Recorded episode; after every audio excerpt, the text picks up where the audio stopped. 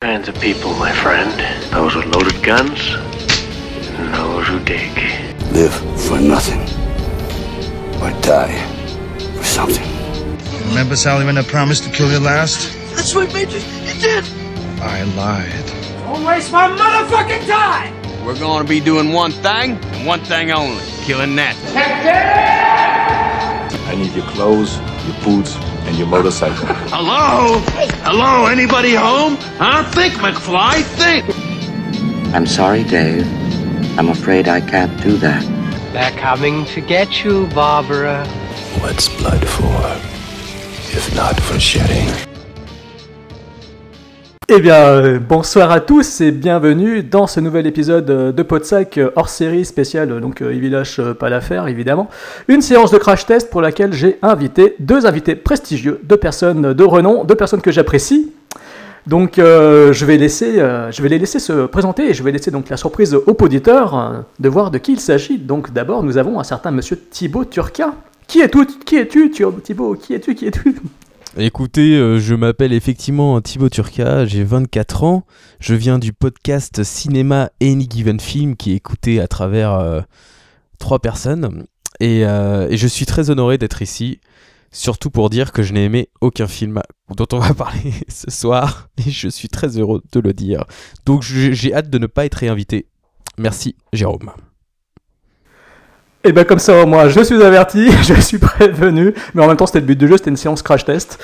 Euh, écoute, moi, ça me fait plaisir de t'avoir parmi nous. Euh, surtout que j'avais déjà eu l'occasion et le plaisir de, prendre le micro euh, chez Any Given Film pour le spécial Die Hard que je vous invite à réécouter, même s'il dure 4 heures. et puis pour les épisodes spécial, spéciaux, spécial Halloween. Très très beau souvenir, très très belle idée, très très belle in- initiative de la part de Any Given Film. J'avais trouvé ça vraiment super, vraiment sympa. Ah bah merci à toi. Et d'ailleurs, je le dis en exclusivité, il y aura une saison 2 et le premier épisode sera avec Jérôme et j'inviterai aussi notre deuxième invité d'aujourd'hui.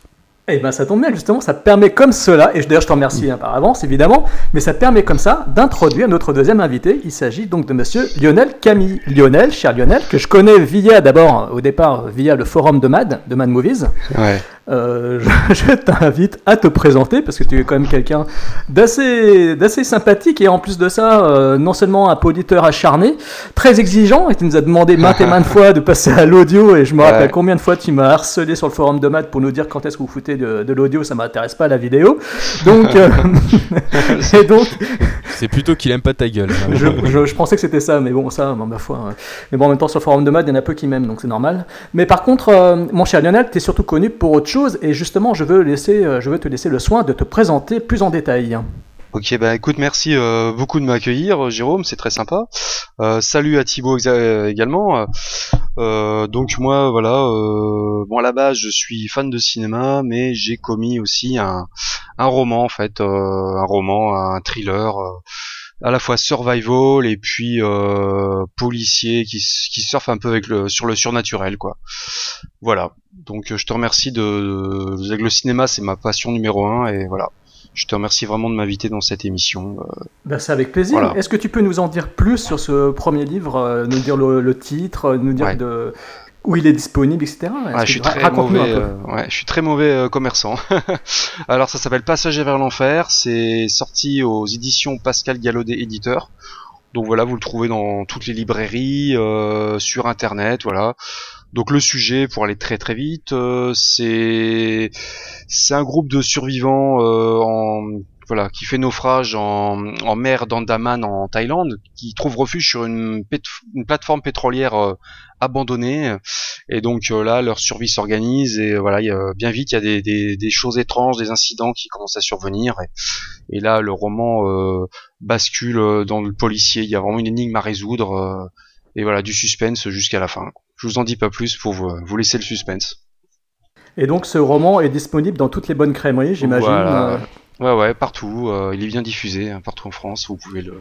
S'ils ne l'ont pas en rayon, vous pouvez le commander. euh, ou Et on te sur- voit, et on te voit en séance dédicace des fois aussi? Ah ouais ouais j'en fais. euh, bah, j'ai fait des petits festivals euh, déjà. euh, et puis bah j'en fais. euh, bah j'en fais surtout sur le Grand Ouest hein, parce que je suis euh, je suis à Rennes moi. Mais euh, bon, bah, je fais des festivals à droite à gauche, et puis, euh, puis voilà quoi. Eh ben, Voilà. écoute, ça fait plaisir. Et est-ce que Ah bah, tu merci, as euh, une actualité prochaine? Est-ce que tu as déjà une idée d'un prochain roman? Est-ce que tu es déjà en train de plancher dessus? Bah ouais, je travaille dessus là, et euh, avec un petit peu de chance, il devrait sortir avant la fin de l'année, tu vois. Ah, euh, génial. Toujours donc chez le voilà. même éditeur hein? Ouais, ouais, a priori. Et puis là, ça sera vraiment un thriller, euh, une histoire de tueur en série, enfin vraiment une enquête policière, euh, voilà. Un Avec peu à une la ambiance, Seven. euh, avec un une peu la ambiance un peu- Seven, ouais. Enfin, Ah, d'accord. Mais vois, pas, euh, pas du côté survival cette fois-ci alors. Non, non, aucun survival cette fois. Parce que je tiens à préciser que Lionel est quand même un gros fan de survival. Et Thibaut, euh, si on doit faire un de ces quatre, une émission, un FIDH pas l'affaire spécial survival, euh, tu seras également invité parce que Lionel, je sais que ça l'intéressera beaucoup aussi. J'arrête pas de t'emmerder avec ça, je sais.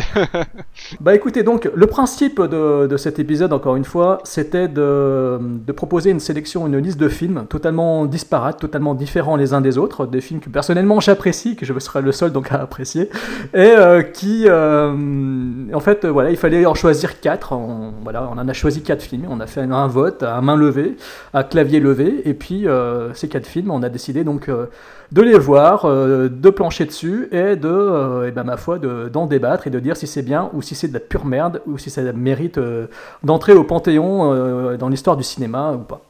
Donc ces quatre films, alors pour vite les citer, il y a donc Near Dark, aux frontières de l'aube, de Catherine Bigelow. Il y a ensuite Hellraiser 2 Hellbound. Alors bon, euh, je suis très mauvais au niveau de l'accent anglais. Je sais que Thibaut est bien meilleur que moi à ce niveau-là, pour avoir fait euh, un grand séjour aux États-Unis. Je crois que mon cher Thibaut, tu t'en sortiras mieux que moi pour euh, citer les titres en version originale ainsi que les noms des acteurs et tout ça. Moi, je suis une vraie quiche. J'ai un accent de merde. J'en ai conscience. J'en suis conscient. Donc voilà, Hellraiser 2. Et ensuite, il y aura Cold Prey. Et en dernier, il y aura Into the Night de John Landis. Euh, Cold Prey de Roar, euh, enfin je sais pas comment ça se prononce, mais c'est Roar Hurtoff, je crois. Alors écoutez, euh, je suis un peu un expert en Norvège, donc euh, je vais dire que ça se prononce Roar Uto et que le film s'appelle Fridwild. Oui, le titre, oui, oui, version originale, pardon, exactement. Mais il est bon, on, va, on, va, on viendra en détail après sur euh, le pourquoi du comment je l'ai appelé Cold Prey, parce que chez nous, je crois qu'il est sorti euh, sous ce nom-là. Donc voilà. Bon, alors on va démarrer donc euh, cette sélection par Near Dark, euh, aux frontières de l'aube. Le film, bah, c'est le premier film réalisé en solo par Catherine Bigelow, parce que son premier film, euh, The Loveless, était réalisé avec une autre personne. Celui-ci, elle est toute seule aux commandes. Elle tourne donc ce film de vampire, où n'est pas prononcé une seule fois le mot vampire. Elle le sort aux USA le 2 octobre 87 et a priori chez nous en France le 9 novembre 88, ce qui est quand même assez étonnant. Donc euh, réalisé par Catherine Bigelow, je l'ai dit, coécrit par elle et Eric Red, qui est donc euh, le scénariste notamment connu pour Hitcher, le film euh, de, Harmon avec, Rutger Hauer. Et il avait aussi écrit Blue Steel pour Catherine Bigelow. Alors, cette dame qui est connue pour être une réalisatrice plutôt très charmante, elle était, très réputée sur des festivals, je me rappelle, pour avoir lu des articles sur elle quand elle venait à Avoria. Euh, son côté jolie femme aux yeux bleus, euh, très magnétique et tout, en plus ex-femme de James Cameron. Donc elle avait une certaine notoriété et surtout aussi euh, une propension à réaliser des films assez burnés. Et ce qui était assez détonnant de la part d'une femme. Donc pour ça, c'est vrai qu'elle s'est fait sa petite réputation dans les années 80-90. Donc c'est la réalisatrice donc, de Near Dark, de Blue Steel avec Jamie Curtis, de Point Break, le très connu Point Break, Strange Days, c'est un film que j'adore d'ailleurs, Strange Days, Le poids de l'eau, que je n'ai pas vu, K19, Des mineurs et Zero Dark Thirty, donc pour ces deux derniers films euh, qui ont plutôt défrayé la chronique euh, et défrayé la critique également. Voilà, donc euh, c'est un film au casting duquel on retrouve en fait, euh, alors dans les deux rôles principaux, Adrian Pasdar, que l'on a pu voir dans la série culte Profit et aussi dans la série Heroes, et Jenny White à côté de lui, à ses côtés, donc, euh, qui était l'héroïne de Lecture Diabolique, qui avait eu le Grand Prix d'Avoria d'ailleurs, je me rappelle, de Tibor Takacs, un gros nanar, enfin très sympathique nanar, on va dire. Et puis euh, une des actrices au casting aussi de Saint Elmo's Fire, de Joel Schumacher, un film sympathique également, mais à part ça, Jenny White n'a pas fait grand chose d'autre. Mais surtout, ce qu'il faut retenir de Aux frontières de l'aube de Near Dark, c'est qu'au casting de ce film, on a quasiment euh, la majorité du casting principal de Aliens le Retour de James Cameron. En effet, en- il y avait euh, bah, il lui euh, proposé euh, d'utiliser le casting qu'il venait de lui-même employer sur son film euh, Aliens le retour. Et donc c'est pour ça qu'on retrouve Lance Henriksen, Bill Paxton et Janet Goldstein.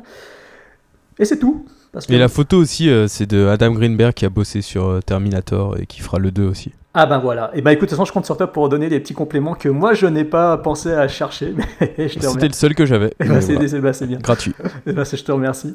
Et donc, euh, et puis il faut savoir aussi que Michael Bean devait euh, jouer éventuellement dans ce Near Dark. Euh, il devait reprendre d'ailleurs le rôle qui a été euh, pris par euh, Lance Henriksen, si je ne m'abuse. Et en fait, il l'a décliné parce qu'il n'était pas intéressé par euh, le scénar. Le scénario l'a pas inspiré. Il a dit euh, fuck off et je me casse. J'ai pas envie. Donc voilà. Alors de quoi parle Near Dark Euh, alors, euh, il s'agit de la mésaventure d'un jeune homme, enfin non, de, pas vraiment une mésaventure, disons qu'il fait une belle, fait une belle rencontre, voilà, il fait une belle rencontre, une jeune femme, euh, très charmante, euh, un peu évaporée, évanescente, dites comme vous voulez, et sauf que voilà, cette jeune femme fait partie d'une meute de vampires, et elle va donc convertir ce pauvre héros, ce pauvre garçon, donc elle va le convertir à, leur cause vampirique, et il va donc se retrouver, euh, voilà, au sein de cette nouvelle famille. Donc on va suivre en fait deux histoires. Euh, la première, celle qui nous montre euh, la dérive de ce jeune homme au sein de cette meute qui veut absolument en faire un, bon vampire. Et de l'autre côté, nous allons suivre également la quête acharnée euh, du père du jeune homme et de sa petite sœur euh, qui essaie donc de le retrouver et essaie de le traquer pour essayer de, comprendre ce qu'il s'est passé. Voilà en gros pour le pitch dans les grandes lignes. Il s'agit donc d'un film de vampire, mais un film de vampire assez atypique parce que effectivement euh, Eric Red et Catherine Bigelow voulaient au départ faire un western. Sauf que bon, bah, le genre à cette époque-là n'était pas au mieux de sa forme. Hein. Euh, Silverado, je sais même pas s'il avait eu beaucoup de succès d'ailleurs. Et, euh, et donc euh, voilà, ils ont préféré faire, faire un- une sorte de film d'horreur plus contemporain, mais avec quand même une ambiance westernienne, ce qui fait qu'on se retrouve face à un film de vampire un peu atypique, où notamment le vampire, le mot vampire n'est pas prononcé une seule fois. Et d'ailleurs, on a quelques éléments qui font penser que ce sont des vampires, mais c'est vrai que tout n'est pas non plus. euh, tout le bestiaire vampire euh, classique n'est pas vraiment employé dans ce film, ce qui en fait une sorte de, de mixte assez étrange, assez euh, à la limite du saugrenu. euh, et donc, c'est un film complètement atypique dans le genre euh, fantastique. Alors, avant de donner mon avis euh, en détail sur ce film, je vais demander à, à l'un de vous, l'un de vous deux, hein, je ne sais pas qui veut commencer à donner son avis détaillé sur ce film, peut-être Thibaut ou Lionel. On va commencer par, euh, par, par Thibaut Euh, oui, bah alors déjà premier point, c'est pas parce que le mot vampire est pas prononcé. Enfin ça pour moi c'est vraiment de la branlette. Qu'est-ce que ça a à branler que le mot vampire soit prononcé dans le film ou pas c'est- des vampires point barre. Donc ça c'est les fans du film qui s'excitent sur ça. Ouh c'est trop bien, ils prononcent pas le mot vampire. Donc vous voyez un peu où je me situe par rapport à ce film qui m'a beaucoup énervé. Euh, non mais je l'avais jamais vu. Euh, Dark, je sais que c'est culte, mais moi j'ai un gros problème avec Catherine Bigelow euh, pré-année 2000. Parce que euh, voilà, si on met Des mineurs et euh, Zero Dark Thirty que j'aime beaucoup, euh, ces deux films des années 2000, assez insipides, Poids de l'eau et K19. Pour moi, le reste de sa filmo, c'est des films d'une ringardise absolue. Point Break, je comprends pas tout le truc qu'il y a autour de ce film. C'est pas de ma génération, je trouve ça nul, je trouve ça ringard. Strange Days, j'ai jamais aimé. Désolé Jérôme. et, Blue Steel, ouais, c'est une merde absolue. Donc, donc ouais, je partais pas conquis du tout et je trouve que c'est un film qui est totalement surestimé. Euh, c'est un film qui est pas, euh, c'est pas une bouse absolue. hein, Il y, a des- il y a des grosses qualités, mais moi je trouve que le film globalement n'a rien à raconter. Euh, les deux personnages principaux, comme tu l'as dit, euh, ce sont des acteurs que voilà, on en a rien à foutre. Ils sont insipides. Euh, pour vous di- pour vous donner une idée, il y a aucune introduction du personnage principal. C'est lui qui conduit un, camion, son pick-up de gros beauf. Ensuite, il voit la, petite vampire et ensuite il parle. Et voilà, le film est commencé. On a, je comprends pas.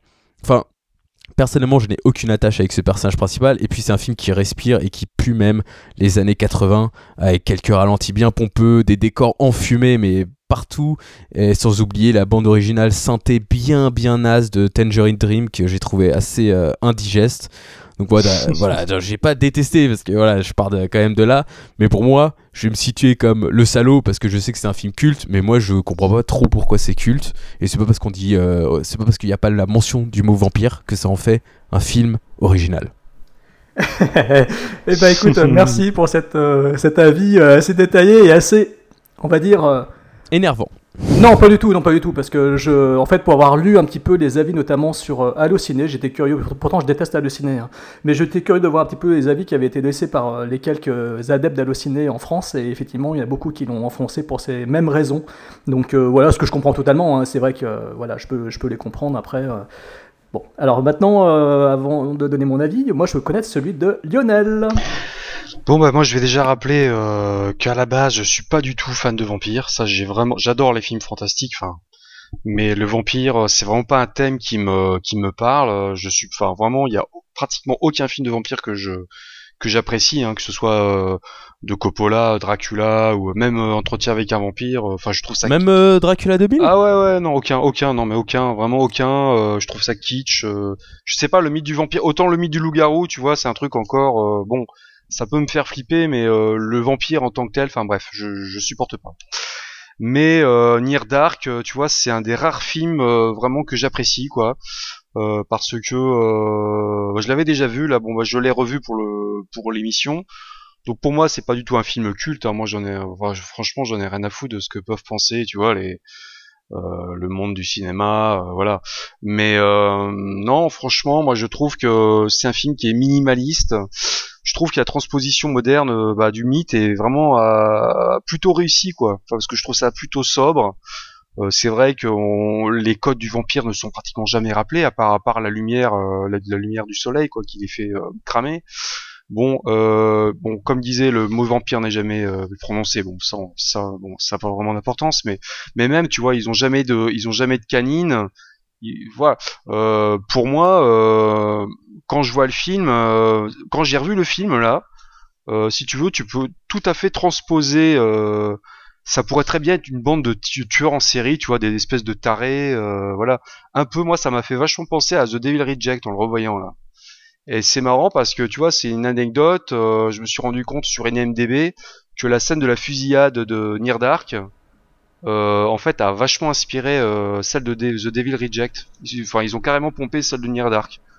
Donc, euh, effectivement, moi, j'ai trouvé vraiment qu'il y avait, euh, il y avait, euh, voilà, il y avait une correspondance entre les deux films. Donc, je reviens aux qualités du film. Moi, c'est un film. Bon, effectivement, c'est quand même. Daté un peu années 80 mais je trouve que ça vieillit très bien euh, au niveau de la au niveau de l'esthétique euh, justement euh, c'est un film assez crépusculaire je trouve que la lumière est sublime quoi la lumière bleutée euh, ouais, qu'on retrouve un peu d'ailleurs dans les films de James Cameron. D'ailleurs bah évidemment on retrouve vraiment l'influence de de l'ancien mari de Catherine Bigelow. Alors moi c'est vrai que tu vois le le le générique du début avec la musique de Tangerine Dream, par exemple, je trouve que c'est excellent, quoi. Je trouve ça vraiment envoûtant, euh, avec cette image de, de désert là. euh, ouais, franchement, moi, je, suis bien rentré dans le film, quoi. Ça, je trouve que ça, c'est tellement minimaliste que ça vieillit plutôt pas mal, en fait. Donc autrement, euh, j'ai trouvé que euh, j'ai trouvé vachement de points communs avec justement l'univers de James Cameron. Il y a vraiment des scènes qui m'ont rappelé euh, celles de, des Terminator. On retrouve vachement le milieu des truckers, euh, la scène du bar, euh, même la scène du camion euh, dans lequel Bill Paxton attaque le, camion, ça m'a vraiment rappelé celle de Terminator, quoi. Voilà. Donc autrement, au niveau casting, euh, je trouve ça plutôt parfait. C'est vrai que j'adore, je suis fan d'Aliens, donc euh, c'est vrai que revoir Bill Paxton dans son rôle un peu foufou, Lance Erickson aussi, ça fait moi, ça m'a fait vachement plaisir. Surtout qu'Hendrickson, là-dedans, il est vraiment flippant, je trouve. J'ai vu le film en VO en plus. Et euh, c'est vrai qu'il a une voix euh, super grave. euh. Non, le casting est même. Même Jenny Wright, je trouve qu'elle est bien dans son rôle. Même là, c'est vrai qu'elle a plutôt fait euh, une carrière assez courte, on va dire, mais je trouve que même. ouais, ouais, mais, mais je trouve qu'elle est bien dans le dans le rôle vraiment. euh, je trouve qu'elle fait elle respire vraiment, enfin, elle fait vraiment l'innocence quoi. Elle fait fraîche. Euh, J'ai trouvé qu'elle était pas mal quoi. Et puis euh, voilà, bon, le héros principal, bon bah un peu insipide, mais bon, euh, il m'a fait, il m'a fait penser un peu à Jack Gyllenhaal un peu. Je trouve qu'il a un faux air un peu de cet acteur-là, l'acteur de Zodiac.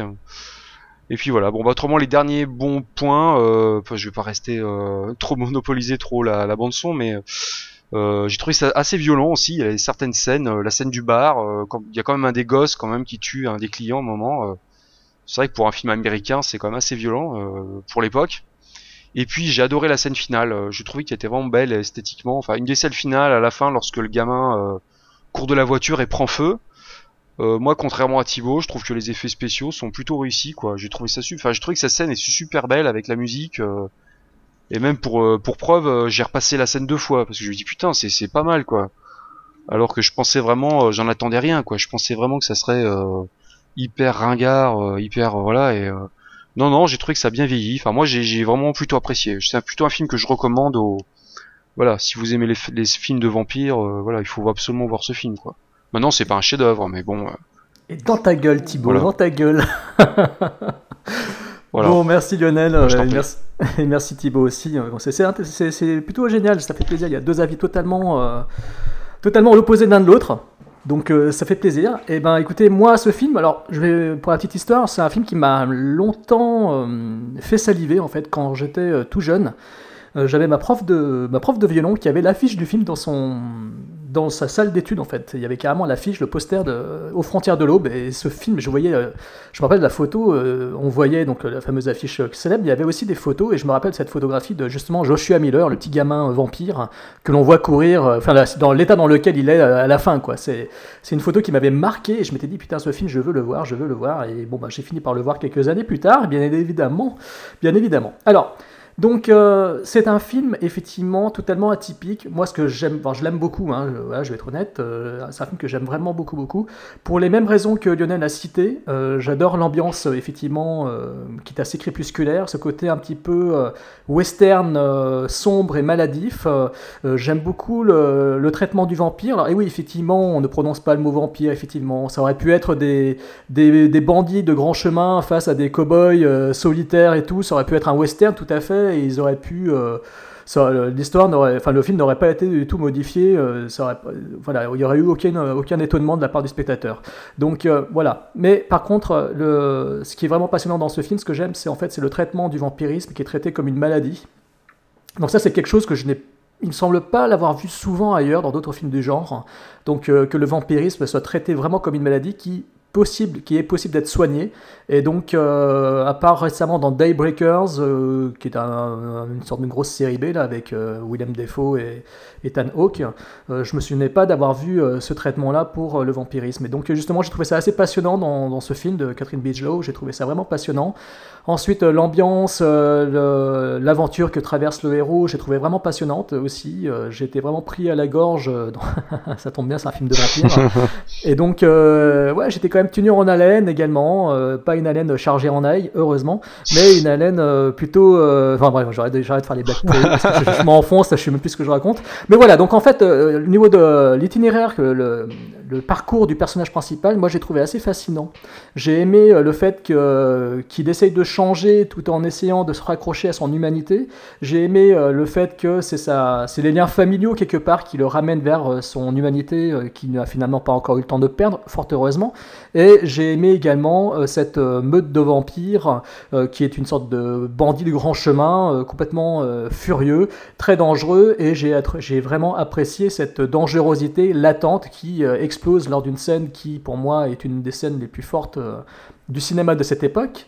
hein, qui même s'il est daté, euh, cette séquence-là, même si euh, il y a des petites aujourd'hui, enfin voilà, avec un regard neuf, en l'ayant revu, je me suis demandé pourquoi certains personnages réagissaient de telle façon, pourquoi tel personnage prend pas la fuite directement plutôt que rester, là comme un con au fond du bar. Mais bon, voilà, il n'empêche que cette scène du bar, cette scène de massacre, qui était d'ailleurs une scène très connue pour pour en avoir vachement entendu parler dans la presse. hein. Je me rappelle, euh, cette scène était souvent citée euh, comme une scène culte euh, du film.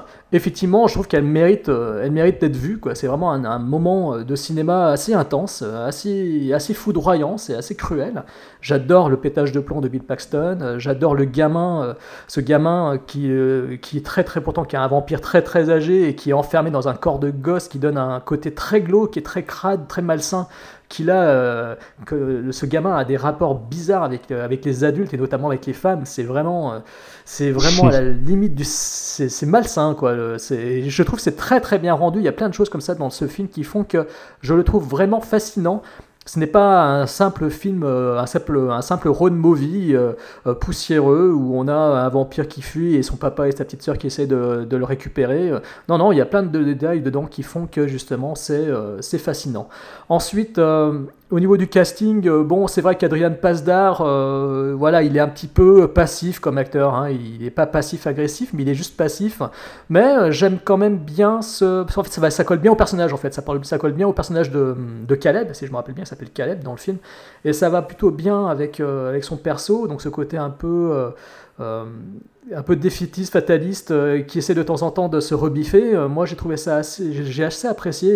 Il y a une- toute une scène où euh, l'acteur fait pourtant, fait pourtant merveille.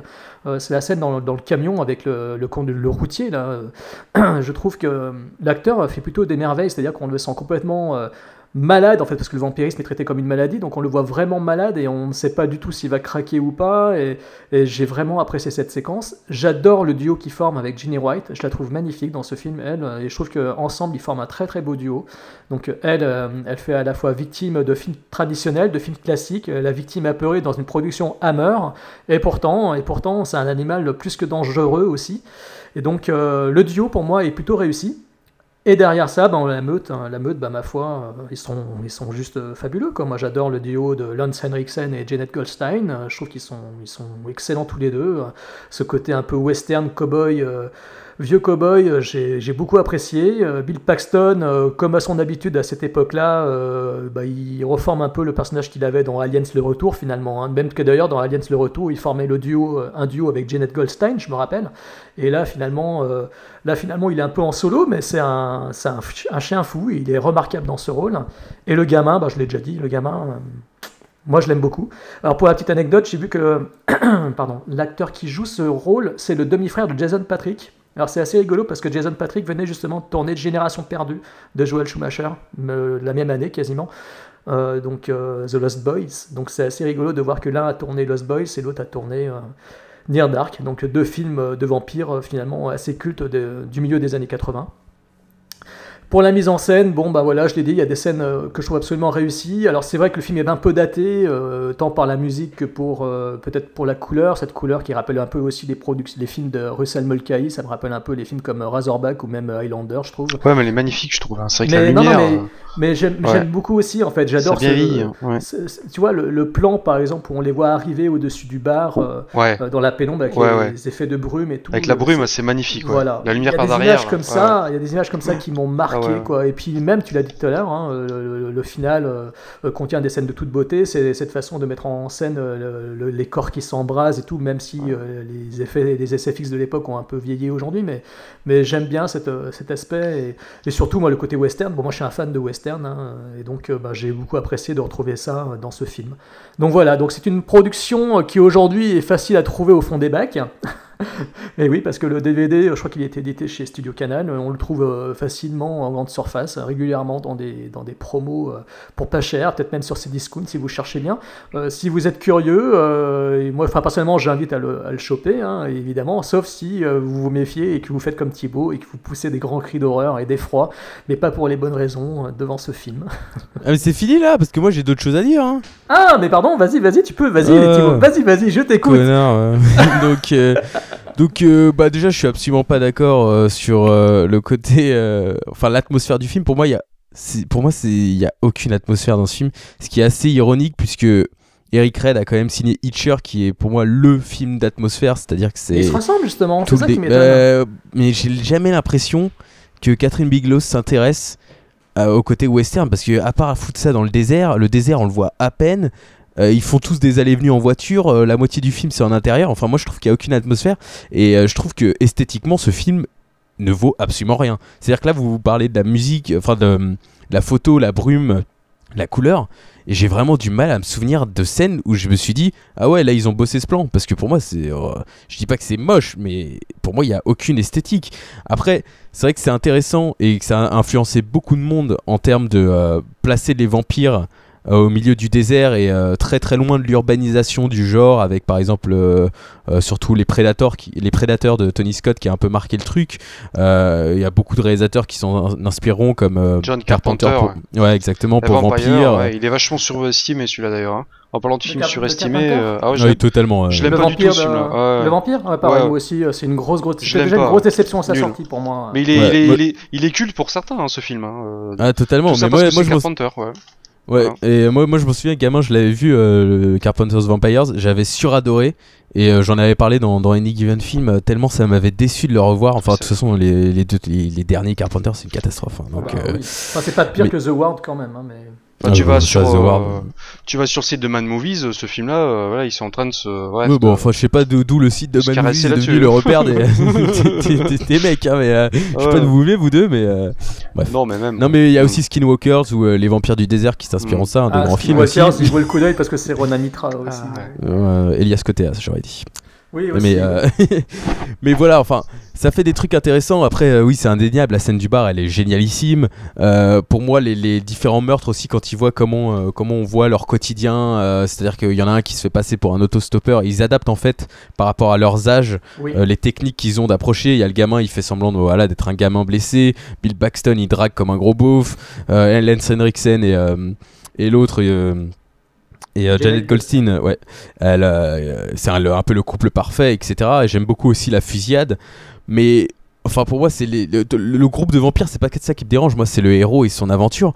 Et Jérôme, ça me choque un peu. Toi qui es fan du genre, tu me dis, c'est la première fois que je vois le thème du vampire traité comme une maladie. Mais pour moi, tous les films de vampires, quasiment, à part, les, à part où le vampire est le bad guy, sont sur la maladie, que ça soit euh, Entretien avec un vampire, et sans compter Blade, euh, et en particulier Blade 2, qui a un peu un film uniquement sur ça, et comment euh, la maladie se propage chez les mais ils vampires. sont, ils sont postérieurs.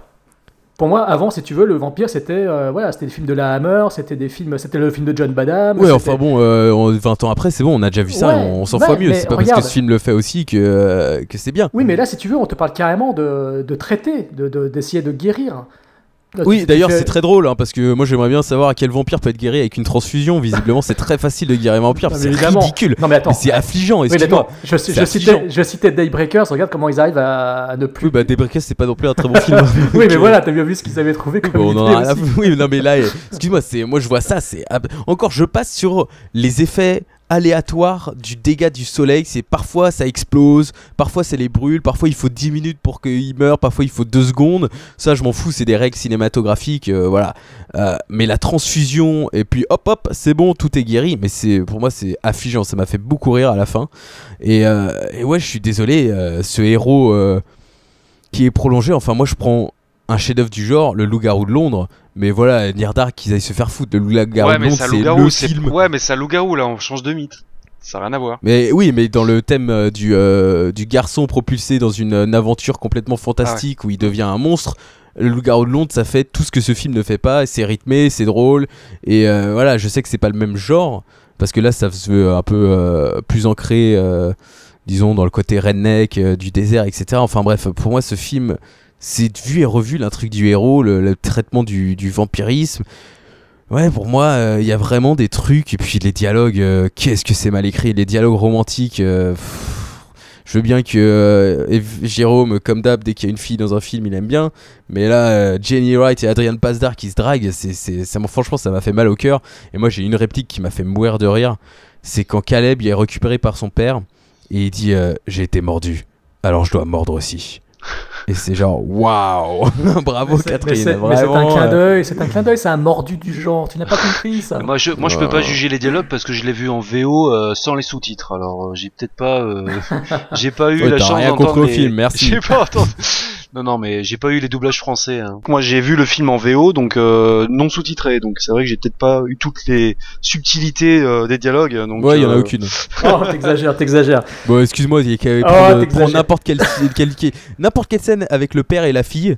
Euh, c'est euh, niveau zéro quoi niveau dialogue. Donc après voilà il y, a des- il y a des trucs intéressants. Moi j'ai beaucoup aimé aussi le côté un peu sadique euh, comme t'as dit du petit garçon. C'est vrai que c'est très étrange. Moi c'est pas le groupe du vampire qui me dérange. C'est euh, c'est ce héros qu'est-ce que j'en ai à foutre de son aventure quoi. Qui, qui devienne un vampire et qui ne nous fasse pas chier voilà. Euh, je trouve que le film aurait dû être sur, euh, sur la bande de, de vampires et, euh, et pas sur lui euh, euh, avec sa- sa- putain, pff, son charisme à deux balles enfin il m'a saoulé. Ah il m'a saoulé Adrien Pasdar Mais, euh, mais il a par joué contre, dans- Ouais. tu m'intrigues quand tu dis que le film n'a pas une atmosphère euh, de western et tout, qu'on exagère un peu. Non, c'est que- ça, mais, que- mais bah, pourtant, il y, a- que- il y a- il y a un gunfight, il y a, il y a une- sorte de braquage. Quand ils vont dans le bar, ça représente un peu les braquages de banque. Oui, mais par exemple, voilà, on citait a- The Devil's Rejects, qui est un film pour moi qui est beaucoup plus ancré dans son décor que ou Hitcher que celui-ci. Celui, enfin, je trouve le décor vraiment aléatoire et je trouve que ça enfin pour moi c'est le, le rejet aussi esthétique que j'ai dans le film c'est que j'ai trouvé le film tellement ringard et tellement peu esthétique qu'au final euh, je m'en foutais de comment c'était réalisé et tout mais euh, bah, je sais pas c'est pour moi il y a, y a pas vraiment enfin il y a pas vraiment d'atmosphère ou en tout cas l'atmosphère choisie est pas réussie parce que le film est pas vraiment sur cette troupe de vampires dans le désert c'est plus sur ce gars qui est amoureux quoi donc euh, C'est beau une histoire d'amour, surtout chez les vampires. Regarde le succès de Twilight, hein, c'est merveilleux. ouais c'est magnifique c'est un chef-d'œuvre C'était- C'était avant-gardiste. Non, mais moi, moi, euh, moi, c'est vrai que le western, euh, de toute façon, c'est pas un genre déjà qui me plaît à la base. Mais pour moi, j'ai pas, quand j'ai vu Near Dark, j'ai pas pensé du tout au film west, du- j'ai pas du tout pensé au western. Mais euh, par contre, je trouve que le désert, euh, il, est, il est quand même pas mal, quoi, parce que c'est, il, il- est pas glamour le désert, il est crade, il est, il est poussiéreux, enfin, il est, il est dégueulasse, quoi. Les non mais pays- ça c'est oui non mais ça je suis d'accord c'est ça, moi, ce- tu vois, je trouve que ça, ça joue, ça contribue vraiment à créer une, une atmosphère un peu, euh, voilà. On sait que ça se passe aux États-Unis, mais bon, en même temps, euh, c'est un peu nos espèces de no man's land tout le temps. euh, c'est vrai que les, les paysages sont moches. On, voilà, on sait, tu vois, on n'arrive pas à situer euh, vraiment où ça se passe, quoi. Non, Non mais ça, ça, ouais, ça je suis d'accord, c'est une très bonne idée, surtout que comme c'est des vampires, ils peuvent pas vivre en plein jour, donc euh, voilà, c'est c'est très intéressant d'avoir des, des... Mais en même temps, ils- ça se voit qu'ils aiment cet univers aussi euh, complètement, à la fois dépeuplé, comme ça ils peuvent vivre tranquille, et à la fois il y a assez de population pour euh, qu'ils survivent, mais en même temps ils peuvent pas survivre. en- Enfin ça, j'avais aucun problème avec euh, le concept de- du vampire au milieu du désert. Euh, J'ai le problème avec euh, Adrien. Adrien. euh, Mais voilà. par contre, euh, j'avais lu à une époque, euh, il faisait allusion aux années SIDA aussi par rapport à ce film. Ah ouais, c'est possible, ouais. ouais. Que, comme quoi, euh, Ouais. c'était, euh, enfin, le- la situation à l'époque était telle que justement le film euh, avait vu son, sa thématique principale, le vampirisme, traité justement euh, vraiment comme une maladie euh, du sang quelque part, quoi. Parce que ça se soigne, on le soigne par, euh, bon, on l'a spoilé, hein, mais ça se soigne par transfusion, quoi. Donc ça veut dire que Catherine Bigelow euh, croit qu'on peut guérir le sida avec une transfusion, avec une Le- transfusion de 10 minutes. Le film. Le, le film est du milieu des années 80, rappelons-le.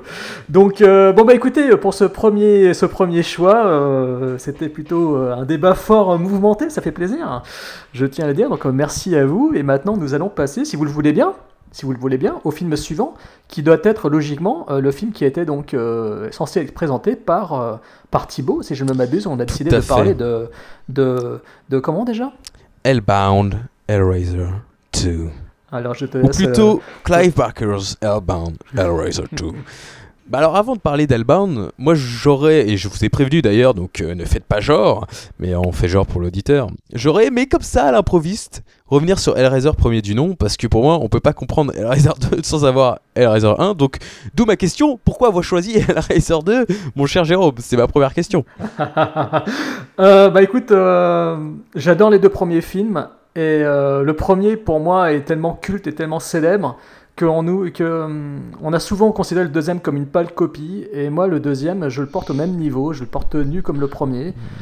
À cause euh, d'un détail, d'un point de détail, c'est qu'il y a une partie du film qui se déroule euh, dans un lieu assez infernal, on va dire, sans trop spoiler, et que j'aime beaucoup le Léviathan.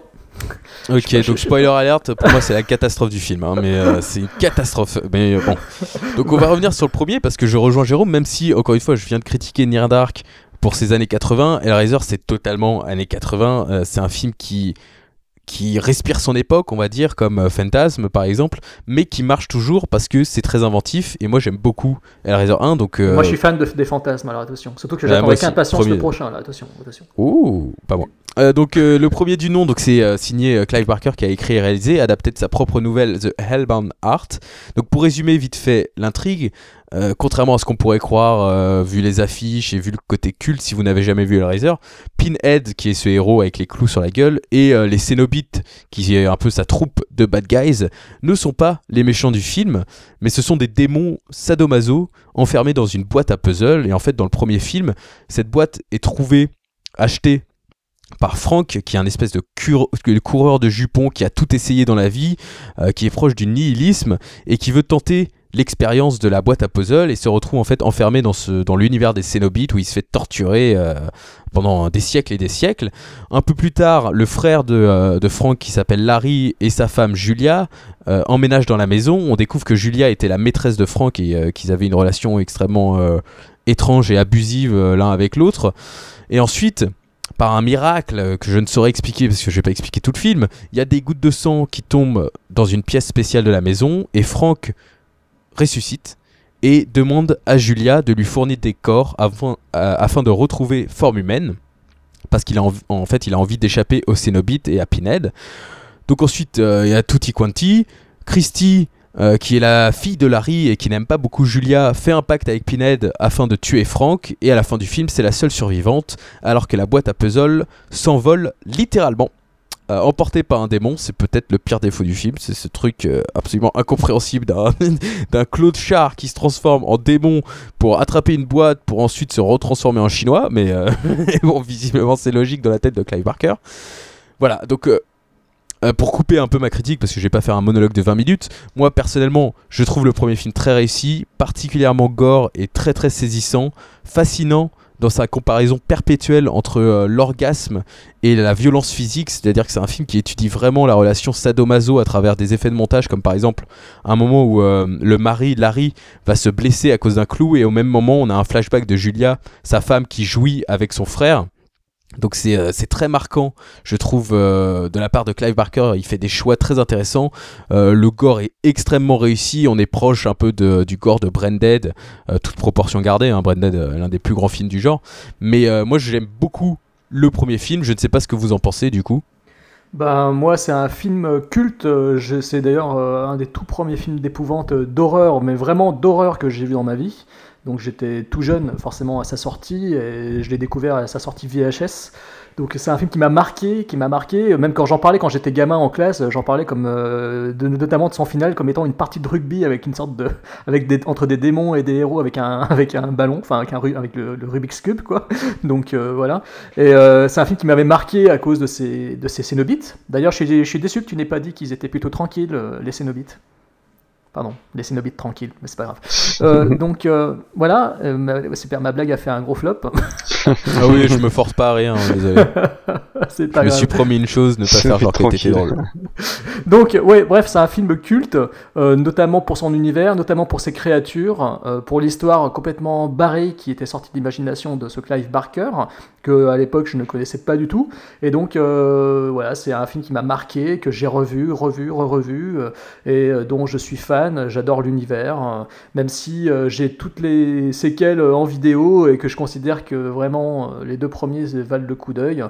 Euh, bon ben voilà, je suis quand même euh, vraiment fan de, ces créatures, de, ce, de cet esprit sadomaso, de, cette ambiance euh, morbide, cette ambiance crade et malsaine, cette représentation, de l'enfer un peu barrée, qui est proche de Bosch, proche de, certaines toiles de peinture célèbres.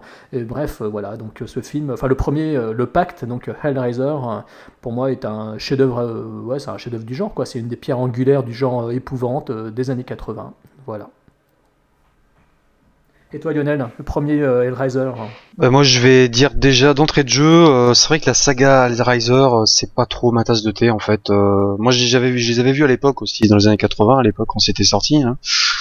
Bon, c'est vrai que c'est c'est c'est c'est un peu trop too much pour moi. J'ai vraiment du mal à rentrer là-dedans quoi. C'est trop trop barré. bon, par contre, je trouve quand même que je trouve qu'il y a quand même toujours des choses intéressantes dans les adaptations des œuvres de Clive Barker, hein, parce que c'est vraiment un mec.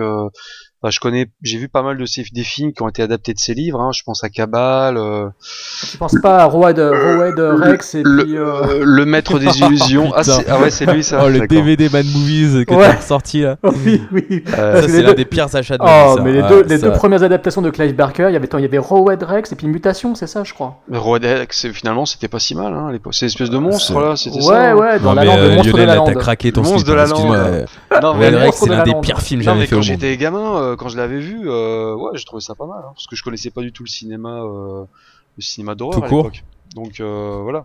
Mais tu vois, euh, je, repense, je repasse, je repense à même un truc récent. Tu vois, il a sorti il y a quelques années un film qui s'appelle Dread, qui a été euh, titré, qui a été euh, traduit par Terreur. Oui. Eh ben, ce film-là, je l'ai regardé, j'en attendais rien du tout. Eh ben, je, ça m'a quand même dérangé, quoi. Ah, Il y mais a il est dérangeant. Il y a, hein, il y a ce une scène, très, très bien. euh, notamment la scène, ça m'a pendant plusieurs jours j'y ai pensé quand même, tu vois. alors c'est super rare pour moi de voir un film, euh, film d'horreur et que ça me perturbe un peu quoi. Tu sais, C'est euh, qu'il y a eu Jérôme. deux euh, adaptations, il y a eu deux ouais. adaptations récentes, il y a eu Dread et puis il y a eu euh, Livre de sang. Ouais. Mais Livre de sang, il paraît que c'est c'est c'est C'est pourri, il paraît que Ouais, ce j'ai truc-là, trouvé ouais. nul. Mm. Mais Dread, franchement, euh, notamment, je sais pas si tu te rappelles, Jérôme, la... en fait, en fait, le, prin- le, le sujet du film, c'est un mec qui fait un, qui fait un, c'est un étudiant en cinéma qui fait une, Oui. un documentaire sur la peur, en fait. Oui, oui, et il interroge ses petits camarades, et puis bon, ben, bien entendu, par la suite, euh, euh, voilà.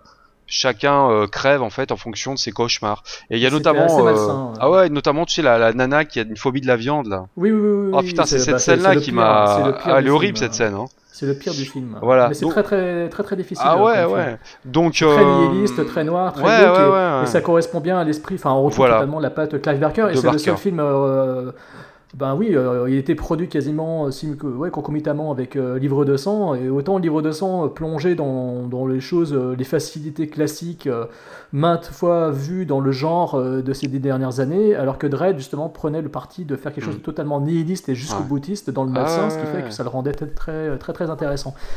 Et donc, euh, Donc pour revenir à Hellraiser, bah, bah, je trouve quand même qu'il y a des qualités. Vraiment, je rendrai peut-être dessus après, quoi. Et quand même, je reconnais qu'il y a des points positifs, mais globalement, euh, bon, euh, c'est vrai que bon, je suis pas trop trop fan euh, de cette série en fait. Non, mais ça a ses limites. Euh, pour comparer l'incomparable, je trouve que Candyman, par exemple, est 100 fois mieux que euh, Hellraiser 1, même si, encore une fois, j'aime beaucoup Hellraiser. C'est juste que face à Jérôme qui dit que c'est un chef-d'œuvre alors qu'il y a des éclairs euh, mal foutus qui embarquent les personnages à la fin, c'est un peu bizarre. Hein, vous me Non, comprendrez. non, mais moi je respecte, hein, je respecte qu'il aime. moi, c'est vrai que j'accroche pas trop à cet univers. Maintenant, c'est vrai que c'est culte pour euh, pas mal de, de personnes, hein, mais euh, bon, moi, Mais comment, peut, comment euh, peut-on dire euh, Enfin, tu vois, tu, tu, tu te focalises sur, sur cet effet spécial-là, mais je veux dire, derrière ça, il y a autre chose. Derrière, il y a l'idée du- de ce fameux cube. euh, de ce fameux cube. Genre, on parlait déjà d'un cube limite cosmique avant de- d'en parler dans les Marvel movies. tu vois, Qu'est-ce donc, qu'il euh, raconte Et donc voilà, euh, et, puis no les, comments. et puis les Cénobites, quoi. Les Cénobites, attends, moi chez moi j'ai des belles figurines Cénobites. euh, avoir créé ces, cette, ces, ces- ces créatures-là, je trouve ça juste fascinant. Mais il y a des super, Non, ouais, mais il y a mais- des super bonnes idées hein, dedans. On reviendra dessus après, hein, de toute façon. Mais bon, Non, mais maintenant, ça va être justement- moi qui vais pas aimer. Euh, j'aime plus que Lionel, excusez-moi. Non, mais c'est pas possible. Revenons-en. J'aime au beaucoup deuxième- ce film, même si ça a ses limites. C'est pour Voilà, ça je alors- calme un peu les propos euh, dithyrambiques de, Lio- de. Je ne sais plus, même plus. Je ne sais pas. Jérôme. Jérôme, merci. Laissez-moi à mon, à mon s'il vous plaît. Alors, le film ne sera pas vraiment un succès monumental. hein, c'est même euh, 14 millions de dollars au box-office. C'est quand même pas la folie. Sauf que c'était un budget de 1 million de dollars. Donc, ça, ça devient euh, extrêmement. Enfin, ça devient vraiment un succès. Euh, J'ai fait la comparaison avec les Vendredi 13 qui tournaient au- autour de 20 millions à cette époque. Donc, c'était pas non plus la folie. Mais par contre, les Freddy étaient encore à 40 millions. Donc, ça, c'était des vrais cartons. Euh, le buzz en fait autour du film, avant même la sortie du premier volet, permet aux producteurs de mettre en chantier la suite. Euh, Barker laisse ses fonctions de scénariste au scénariste Peter Atkins, qui, qui est son premier script. Il fera aussi plus tard Wishmaster, j'en suis sûr que c'est un chef-d'œuvre du genre pour Jérôme. Je l'ai vu au cinéma et j'aime beaucoup Wishmaster, même si je Mais considère. moi j'adore euh, la- aussi. Moi j'adore ce film aussi. Hein. Mais il est pourri, hein. Enfin, c'est. Enfin, mais il est excellent. Il y a plein- C'est il une y a- bonne série B, mais c'est c'est pas Robert, un. Robert Englund euh, en Oui. second rôle. Bah, il y a tout un casting. Mais l'acteur il est génial. euh, Hein. Le mec qui fait le Wishmaster, il est excellent. Andrew Divoff. Ah ouais, j'adore. Moi j'adore Mm. ce film. Le premier, euh, franchement, euh, il est vraiment sympa. Hein. Ouais. moi, le Si on premier- commence à dire que s'il y a Robert Englund, c'est un bon film, Non, non, on non, a- mais- là, il y a 200 non. films à, qu'on Non, mais il y va a- se taper. il y a hein. pas mal de 2001 caméos, Maniacs, euh. euh, Fields of Scream est absolument génial. Il y a Tony Parce qu'il y a aussi. Robert Englund dedans. Non, il y a Tony Todd aussi dedans. Il y a des, il y a des, il y a Oui, des- bah, oui. pareil, euh, Bah, il y a Jason, il y a euh, des, petits clins d'œil quoi. Non mais l'histoire est sympa et les effets spéciaux sont vraiment pas mal aussi quoi. C'est Ah bah, normal, le film était réalisé, euh, le film était réalisé par un des mecs de, de KNB, euh, Robert euh. Kurtzman. Ouais ouais. C'est plutôt sympa comme film. Ok. Euh, donc euh, ensuite, alors, j'ai peur de ce que je vais dire maintenant parce qu'apparemment tous les films sont aimés ici. Euh, et donc le réalisateur, ça sera Tony Randall qui, a fera, qui fera plus tard le magnifique Tix. Ah Là c'est bon, on peut dire que c'est une merde, c'est bon, on est d'accord, merci. Non Je l'ai vu en VHS, je l'avais copié, je l'avais piraté, je l'ai revu maintes et maintes fois. J'adore la tique géante à la fin. Ouais. Et j'adore. Attends, tu peux pas dire du mal. Tu ne peux pas dire du mal d'un film dans lequel il y a Clint Howard. Je suis désolé. Euh, si je peux dire beaucoup de mal, il joue encore une fois dans 200 films et euh, probablement 199 sont des grosses merdes. Même ce qu'il a fait pour son frère, t'exagères. Oui, exactement. donc, euh, donc c'est intitulé Hellbound, ce deuxième volet. C'est une nouvelle fois Christy qui est l'héroïne, donc qui est jouée par la très très belle Ashley Lawrence, qui a pas eu une grande carrière, mais je je comprends trouve pas, très jolie. Attends, je comprends pas. Comment ça peut être possible pour une femme? Hellbound, c'est pas possible ça Ouais. Bon, ok, ok, ok. Allez, c'est bon, continue. Thibaut, Oh putain, il est en forme. hein. Ouais, le temps que je réfléchisse là, parce que c'était au début de ma phrase, hein, ça, c'est, j'en suis déjà à la fin de ma phrase. Euh, donc euh, Christy est internée dans un hôpital psychiatrique et après une première demi-heure laborieuse, euh, on n'a pas un mais deux résumés du premier film dans cette première demi-heure, ce que je trouve quand même assez interdit quand on va voir Hellraiser 2 au cinéma. On découvre que les Cénobites ne sont toujours pas les méchants finalement. Euh, le méchant, c'est le docteur Chamard, qui est fasciné par la violence, fasciné par les Cénobites et fasciné par ce monde. Donc il décide de ressusciter Julia, euh, qui, est- qui a été renvoyée du monde de Léviathan. Euh, Léviathan, qu'est-ce que c'est? Eh bien, c'est un losange maléfique qui contrôle le monde de la boîte à souffrance. Vous avez bien faux, euh, suivi cette phrase. Non, ce n'est pas faux, un losange.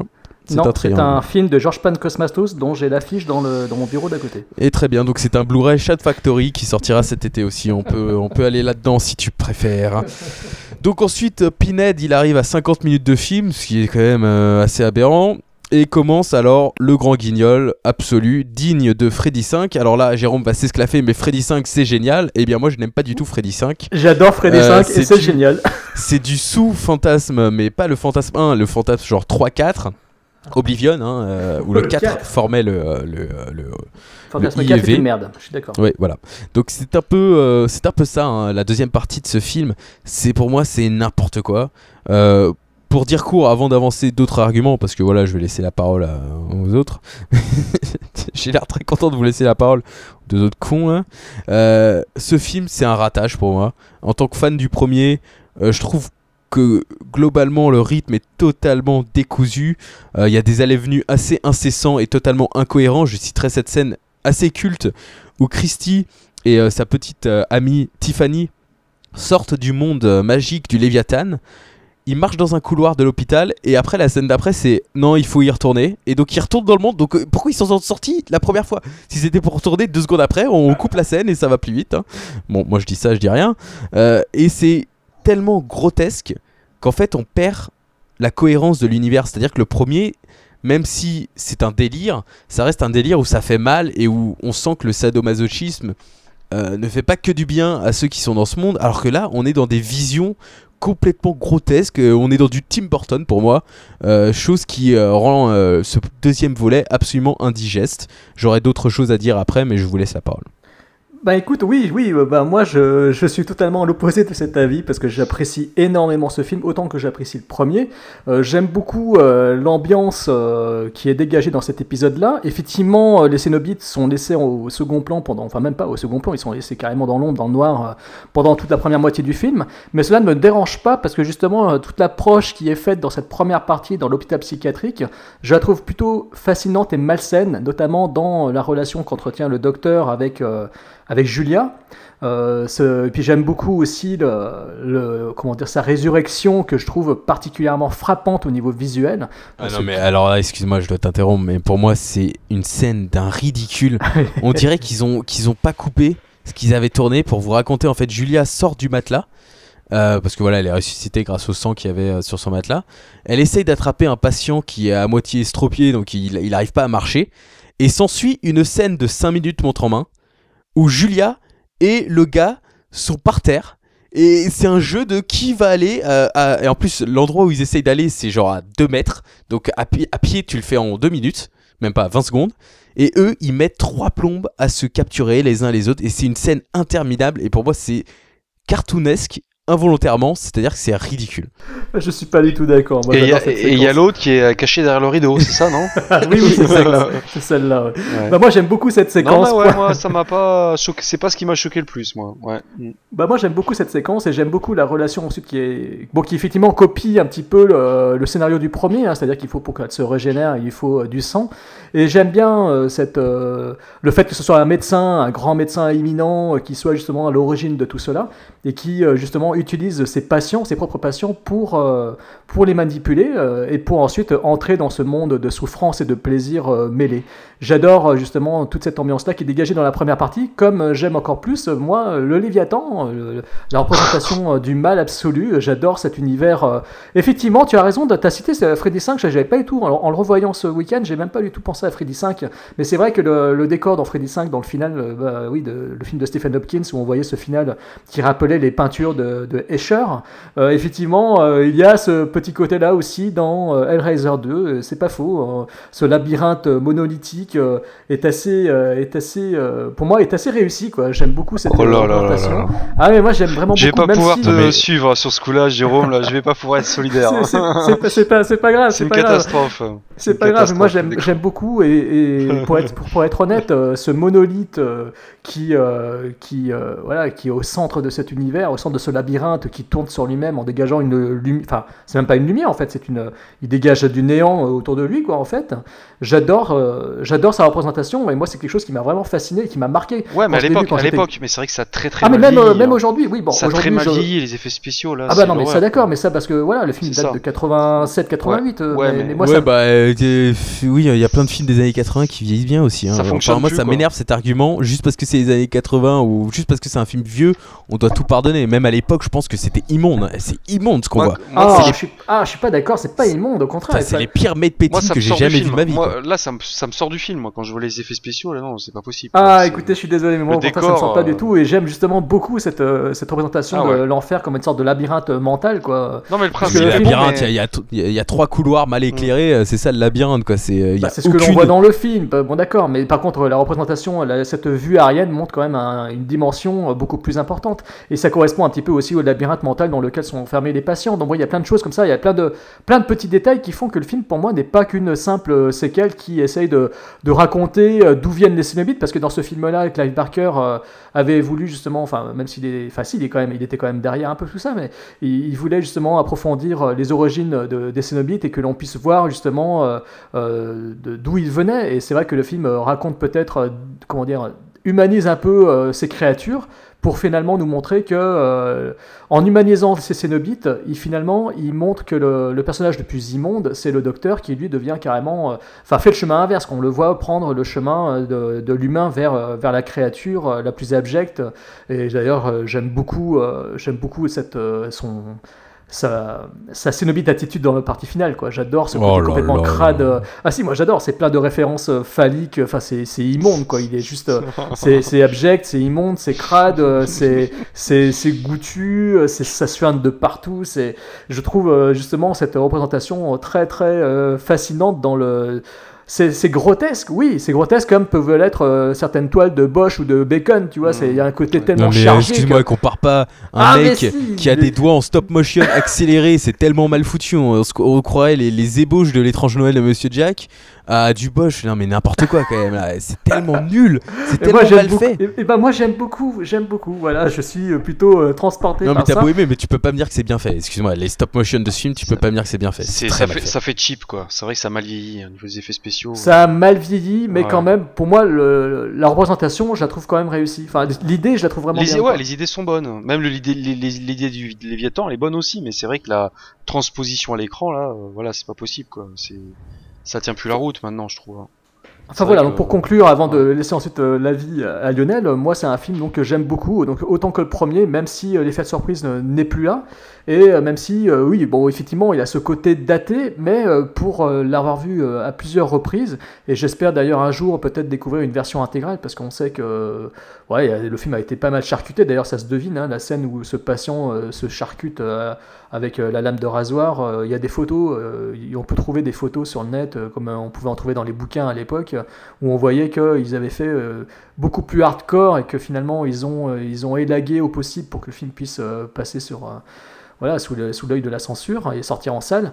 Moi, je rêve bien sûr de voir donc une version intégrale, mais, euh, mais en l'état, en l'état pour moi, ce film il reste encore euh, fidèle à l'esprit du premier épisode, euh, avec son côté malsain, macabre et un peu cirque infernal, chose que perdront les autres films, qui sont donc de, voilà des, des films plutôt mineurs, même s'ils restent encore intéressants pour la plupart, pour certains d'entre eux, on va dire. Mais euh, voilà, je trouve que c'est encore le film qui, euh, cette séquelle-là reste encore dans l'esprit euh, Clive Barker des Cénobites, quoi, de, de Hellraiser. Je trouve qu'on est encore dans l'esprit de cette saga. Voilà. À toi Lionel. Bon bah moi j'ai déjà dit que c'est vrai que j'étais pas trop fan du gore excessif a priori. Les adaptations de Clive Barker quand même bon je reconnais qu'il a quand même un il a quand même un côté une touche vraiment toujours un peu spéciale dans ses films et on ressent un peu euh, il y a vraiment des moments où il réussit à nous mettre mal à l'aise quoi notamment c'est vrai que la relation entre entre le personnage de Christie là qui est à moitié écorché et puis le docteur il y a, on sent qu'il y a une tension sexuelle entre eux à un moment euh, euh, Julia. c'est Julia, elle, c'est pas Christy. Non, Christy, c'est l'héroïne. D'accord. Donc euh, C'est Julia, pardon. Donc euh, c'est vrai que c'est c'est particulièrement dégueulasse. C'est vrai quand elle revient, puis lui met- et quand il lui met les bandelettes là, quand elle est complètement écorchée, et il lui met les bandelettes autour des autour du corps, euh, et puis ils s'embrassent et tout. Vraiment, on sent vraiment le, le côté euh, attraction quoi. C'est vrai que c'est assez malsain quoi. C'est on sent vraiment le côté sexuel entre eux. Donc j'ai reconnu que bon bah c'est plutôt euh, un côté plutôt réussi du film quoi. C'est vrai que ça, ça arrive quand même à mettre mal à l'aise. Mais bon, c'est vrai que si je dois retenir vraiment un, des gros points forts du film, pour moi, c'est les effets spéciaux euh, mécaniques, enfin tout ce qui est le look des, des Cénobites, quoi. C'est vrai que là, par contre, euh, ça a plutôt bien vieilli. euh, ils sont super, vraiment au niveau visuel, ils sont plutôt, ils sont tous réussis, quoi. Que ce soit Pinhead et puis ces sbires là, euh, euh, ouais, ouais, ça, c'est, vraiment pas mal, quoi. C'est plutôt réussi. Moi, je trouve que l'idée aussi du, du Rubik's Cube, elle est plutôt bien vue, quoi. C'est vrai que c'est plutôt intéressant. hein. Cette idée de Rubik's Cube, voilà, qui, qui, qui ouvre une porte sur euh, sur ce monde là complètement barré là. Et euh, autrement, euh, bah pour le reste, c'est vrai que je trouve que ça a très très mal vieilli, quoi. C'est vrai, ça, ça, ça vraiment, euh, on sent, ça sent vraiment les années 80, euh, les costumes, les coupes de cheveux, euh, les décors, hein, notamment euh, la partie du Léviathan, à la fin, quoi. C'est, pour moi, c'est vraiment, euh, c'est très daté, quoi. Ça passait encore à l'époque peut-être, mais euh, c'était à l'époque avant le numérique, quoi. Mais bon, euh, pour moi, c'est vrai que ça, ça fait vraiment carton pâte par moment. hein. Enfin, il y a des, je sais pas s'il y a des matte painting ou quoi, mais euh, par moment, c'est, pas très très très réussi. C'est quand même, ça fait assez cheap, quoi. Donc euh, voilà. Bon bah je le pour les fans du genre ouais peuvent le regarder. C'est vrai que niveau gore par contre c'est c'est vraiment c'est plutôt bien assez réussi quoi. C'est vrai que c'est plutôt dégueulasse quoi. Il y a vraiment des effets euh, assez crado quoi. Donc si vous aimez vraiment l'hémoglobine, euh, vous pouvez y aller quoi. Mais autrement euh, bon c'est pas un film que c'est pas un film que je reverrai. hein. C'est vrai que je l'ai vu pour l'émission là mais bon je pense en rester là quoi. Bon, enfin bon, si vous aimez le gore et que vous voulez découvrir la saga, moi je dis euh, restez au premier volet et euh, n'allez pas forcément dans le, grotesque de ce second volet avec ce Dr. Chanard transformé en cénobite géant qui a des doigts articulés en stop motion comme des serpents armés de cutters. Oh mais où on est quoi Alors que le premier c'était un film sadique, c'était un film euh, vilain. Euh, et vous parlez de la relation euh, Julia, euh, voilà, comme vous l'avez dit, c'est re- repris du premier volet, mais moi ça marche 100 fois plus sur le premier volet, même si j'aime bien aussi la tension sexuelle, mais c'est que des trucs qu'on a déjà vus, c'est-à-dire tension sexuelle, ils ont beau s'embrasser. Moi je préférais le côté, le côté assez énervant de Julia dans le premier volet, où elle était soumise à ce salaud de Franck. Euh, mais en même temps, elle aime bien aussi tuer des gens. Elle commence à y prendre goût. Là, le docteur, on voit un montage où il amène des meufs, euh, ils s'en branlent. euh, voilà, euh, c'est pas ça qui intéresse ni le réalisateur ni le spectateur. c'est ce monde bizarre. Et c'est vrai que Freddy 5, euh, moi j'aime pas du tout ce film. c'est l'un de ceux que j'aime le moins avec le 6. Euh, mais le 6 reste quand même une catastrophe. Donc, Freddy 5 avait au moins le mérite que l'univers barré était vraiment le payoff du film, c'est-à-dire que l'héroïne se retrouvait dans cet univers un peu euh, baroque seulement à la fin du film.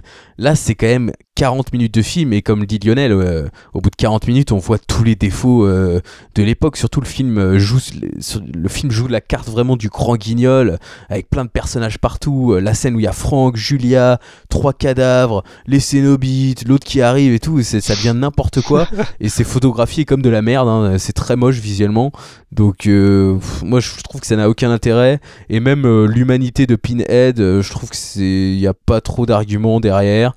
Euh, au départ en fait il devait réellement mourir à la fin du film et, euh, laisser place à Julia comme méchante euh, ultime de la saga, sauf qu'ils ont vu que Pinhead après le succès du 1 était vraiment le personnage culte donc ils ont totalement transformé un peu la fin du film et le 3 d'ailleurs sera une suite directe où euh, Pinhead sera à son tour rattrapé par un autre mec qui, veut le ressusciter. Je sais pas ce qu'ils ont tous avec les Cénobites. Mais en tout cas, voilà, il y a eu il y a eu 9 films dans la saga. Euh, Il y a eu 4 films qui sont sortis au cinéma, 5 directement en vidéo. Le dernier en date, apparemment, il a été tourné pour euh, moins de euh, 500 000 dollars et il sert uniquement à Dimension, euh, donc le truc de Bob Wildshine, pour garder les droits euh, au cas où ils font un remake euh, de Clive Barker. Euh, Clive Barker qui bosse sur le remake, pff, voilà. Moi je dis la chose la plus intéressante à savoir sur cette saga, c'est qu'il y a le documentaire Léviathan qui arrive bientôt, qui vient d'être euh, achevé, euh, qui révèle en fait les secrets de tournage euh, et l'impact de Hellraiser 1 et 2 sur la, carrière de Clive Barker et sur la saga. Il y a un autre documentaire qui était plus comme euh, Crystal Lake Memories, qui est un documentaire génial, ou Never Sleep Again, euh, qui pourrait aussi se centrer sur toute la saga et toutes les suites. Euh, je sais pas si ça, vaut le coup, hein, parce qu'avec des treats comme euh, Berserk, Hellraiser, Bloodline, qui se déroulent à moitié dans le futur, à moitié dans le passé. je suis pas sûr que vous en. Voilà, ça vaut pas vraiment le coup. Mais en tout cas, j'attends ce documentaire avec impatience Léviathan. Et euh, juste pour info, vous, voulez savoir les chiffres de Hellraiser en France? J'ai Ah, bien vas-y, galéré vas-y, à les chercher. faut savoir que le premier, il a fait 80 000 entrées, ce qui est une catastrophe. Et que le 2 a fait 11 500 entrées en salle. C'est les chiffres que j'ai trouvés. Donc c'est une catastrophe cette saga, ça n'a jamais marché en France, Mais ça ne marchera jamais. Je pense que ça a dû marcher plutôt en vidéo à l'époque, je pense. Même dans en les, France, dans les vidéoclubs, sûr. euh, je pense que c'est plutôt un film qui a qui a marché, tu vois, euh, parce qu'on était vraiment à l'époque des vidéoclubs. Et moi, je sais que je, moi, je l'avais vu en vidéoclub, quoi. Je l'avais loué. euh, Pareil, pareil. pour donc moi. je pense que ça a dû avoir une bonne carrière euh, à l'époque. Bah, c'est quand même euh, beaucoup. Enfin, pour avoir aussi grandi avec les vidéoclubs, moi, ce qui m'attirait, c'était les Freddy et euh, les Jason, parce que c'était des héros cultes. Pinhead, euh, j'ai pas- j'ai pas, j'ai pas connu avant euh, des années, et je trouve que quand même, Hellraiser en France, ça, c'est quand même considéré comme des séries Z limite, quoi. Et le problème, c'est comme il y a eu tellement de suites Non. qui sont vraiment, Ah vraiment non. séries Z, Ah non, je le suis 1 pas et le 2, d'accord. euh, ah bon Ah, Hellraiser, non, c'est pas, c'est pas considéré. Justement, Ah c'est oui, assez, oui, c'est ah assez ouais. estimé hein, comme série. hein. Je parle en mais France. Comme hein. saga, comme Non, mais saga. même en France. euh, Ah ouais, en ouais, France, hein. va sur les Pour moi, c'est vrai que ouais. c'est un film qui. Enfin, le premier reste un film considéré comme un gros film culte, un gros chef-d'œuvre du Pour genre. certains, C'est vraiment, c'est vraiment une pierre angulaire. Euh, L'épisode 2, euh, encore aussi, hein, tu regardes, euh, il a encore pas mal de. de Oui, j'ai vu euh, tous, les, tous les forums qui disent Ouais, Voilà. le 2 Ouais, est 9 sur 10, le 1 ouais, est 10 ouais. sur 10, le 3 est 8 sur 10. Le Bon, le trois- bon, à partir du 3, le problème, alors, le problème justement, c'est que à partir du troisième épisode, euh, enfin surtout dans le troisième, ils ont voulu en faire euh, une sorte de Freddy-like. euh, Bah, le problème, c'est que je vais dire, le 1 et le 2, c'est produit par l'Angleterre, une boîte anglaise. Oui, oui. Le 3, c'est à partir de là que euh, les Weinstein s'en sont Voilà. mêlés. Le- Et euh, le- ils ont essayé deux- de faire des. euh, voilà. Parce que les deux premiers, c'était New World Pictures, c'est ça hein? Ouais. Ouais, voilà. Euh, oui, le 3, c'est. Oui, effectivement, c'est Weinstein. Et puis le, le 4 aussi. Et le 4, malheureusement, c'est c'est- c'est triste. Hein. Bloodline. oui, c'est c'est un film. Non, mais moi je pense que triste. moi je pense que comme c'est culte aux États-Unis, c'est peut-être par mimétisme en fait qu'en France, voilà, les mecs, euh, les fans de genre, euh, ils se disent ouais, faut absolument aimer le Riser quoi, parce que comme c'est culte aux États-Unis, voilà. Non, mais moi, Mais, moi je euh, comprends aussi, bon. on a toujours cette attache dans le cinéma d'horreur, on a envie un peu d'être l'expert, de dire Ah ouais, tu connais pas Hellraiser, euh, ouais, le 4, il se passe ça, il se passe ça. Et même aujourd'hui, moi je me suis retrouvé à lire tous les résumés de tous les films, je me suis dit Ah ouais, ouais, c'est intéressant, mais après, il faut être honnête avec soi-même. À part le 1, Ah ouais, Et bon, le clair. 2, le 2 pour être gentil avec Jérôme, même si moi je trouve que ça dénature complètement l'idée de Clive Barker, euh, c'est pas une saga très très bonne. euh, voilà, c'est très loin des Freddy, ou même si les Freddy sont en dessous de certains volets, il reste quand même une certaine Mm. classe visuelle, j'ai envie de dire. C'est un peu risqué de dire ça vu le 6, mais. Euh, mais Hellraiser, c'est quand même une soirée. Voilà, c'est le fond du bac, quoi. C'est sûr que tout le monde connaît Freddy, euh, par contre Pinhead, euh, je suis pas sûr que tout le monde connaisse, c'est clair. Oh, quand Mais, même, euh, si, si, si, si, quand quand vous même. voyez tout. Ah, bah si, quand même, quand tu vois toutes les petites figurines de créatures. Non non, mais euh, fais un sondage, fais un sondage. Tu fais Ah, un on sondage. pourrait essayer, on peut demander, euh, bah, on peut demander moi, aux auditeurs, euh, on pourrait, on marque, Mais, créer un euh, petit moi, sondage en tout cas, euh, je sais que euh, la saga Hellraiser, non, même euh, même le premier, je veux dire, euh, je l'ai vu, mais euh, c'est vraiment pas une saga euh, voilà, que, à laquelle Non, mais j'accroche, c'est pour ça que je vous mets au défi. Ouais. Par exemple, euh, eh, si le tueur de Scream Donc je te voulait vraiment euh, faire son malin, euh, il aurait demandé est-ce que Pinhead est le, tu Ouais. est le, méch- est le Mm. grand méchant de euh, Hellraiser 1 Je suis sûr que tout le monde dit oui. Personne ne sait que Pinhead, euh, c'est pas devenu le méchant avant le 3-4, quoi. Ouais. Non, mais je te rejoins, Matson Thibaut. Moi, c'est pas du tout une saga que voilà. Que...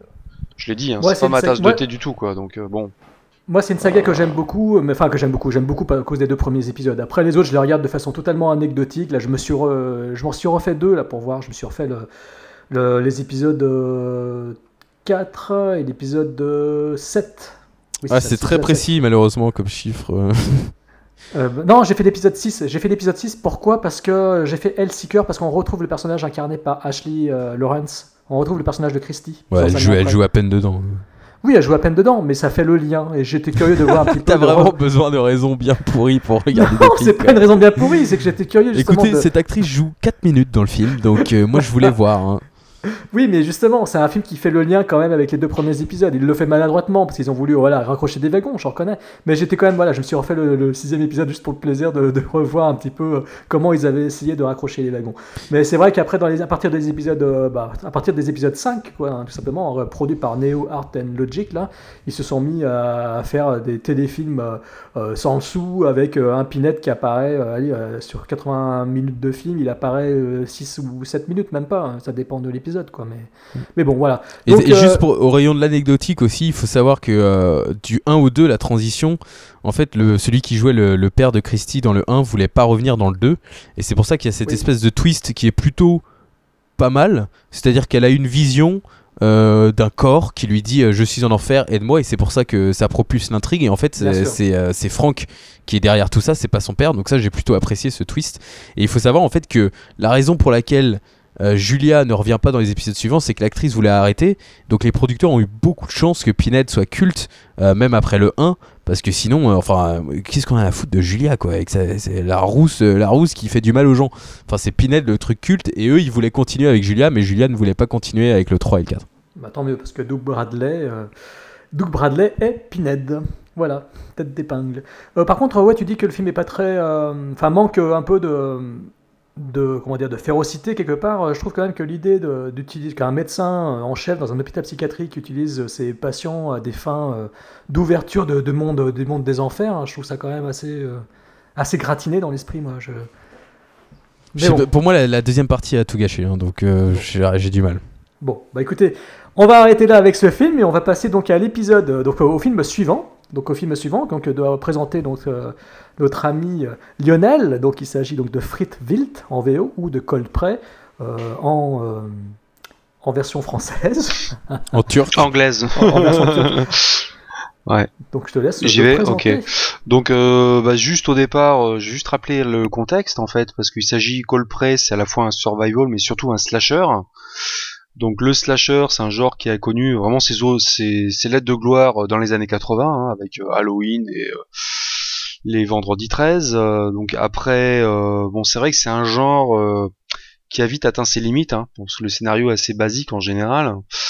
Donc je sais pas si je dois le rappeler, Jérôme. je pense que tout le monde sait ce que c'est un slasher, j'imagine. Qu'est-ce que t'en penses? Oh bah Ouais, oui, je pense hein. que ceux qui écoutent pas de ça, qui doivent le même, savoir. Ok, d'accord. Donc euh, c'est vrai qu'il y a eu un revival euh, du genre dans les années 90, hein, le néo slasher avec les Scream et puis euh, d'autres euh, films qui ont suivi, hein, notamment Urban Legend que j'apprécie et j'assume. et après plus rien. Et c'est vrai que dans les années 4... dans les années 2000, il y a un petit film norvégien donc qui est sorti un peu de nulle part, donc qui s'appelle Friedwild, euh, voilà, qui est sorti et puis voilà. Un slasher venant de, Scandinavie donc euh, réalisé par euh, Roar Utog donc en 2006 c'est lui qui l'a écrit aussi enfin qui a écrit l'histoire et donc euh, bah, l'histoire en tant que telle euh, est plutôt basique hein, c'est pas très original hein. c'est un film qui est très classique euh, très basique mais moi que je trouve très élégant stylé très efficace donc euh, l'histoire, euh, c'est un groupe de cinq jeunes Norvégiens euh, qui partent faire du, snowboard hors, piste. Et le problème, c'est qu'il y a un- l'un d'eux qui tombe, qui se fracture une jambe, et donc ils sont obligés de trouver refuge la nuit. Et ils, se réfugient donc dans un hôtel abandonné en pleine montagne. Et donc là, ils passent la, la nuit là-dedans et ils sont un peu bloqués par une tempête de neige. Et bien vite, ils se rendent compte que euh, ils sont pas seuls dans l'hôtel. Il y a une menace. Voilà. Donc, euh, j'en dis pas plus. Je, je vais peut-être obli- obligé de spoiler un peu. Euh, Jérôme, qu'est-ce qu'est-ce que t'en penses? Bah écoute, de toute façon, Ouais, depuis le début savoir, du hein. podcast, j'ai l'impression qu'on Ouais. spoil légèrement les films, Ok. donc c'est pas trop euh, en gênant. Donc voilà. Donc moi, euh, ce que j'ai apprécié dans le film, euh, c'est déjà un film qui mise plus sur l'ambiance déjà que sur les effets gore. Donc tu vois, ça revient. Je suis quand même logique avec ma, ma critique de Hellraiser 2. Là, euh, c'est vrai que c'est c'est c'est on mise plus sur. Alors ça m'a rappelé. euh, ça m'a rappelé Alien en fait, Quand- euh, en le revoyant là, pas mal. Ouais, calme-toi tout de suite. Ah non, non, non, tu vas voir, euh, attends, attends, tu vas voir. Non, non, non, pour, pour, pour, deux, pour deux, sur deux points. L'idée que déjà, euh, pendant plus d'une heure, on voit pratiquement pas la menace.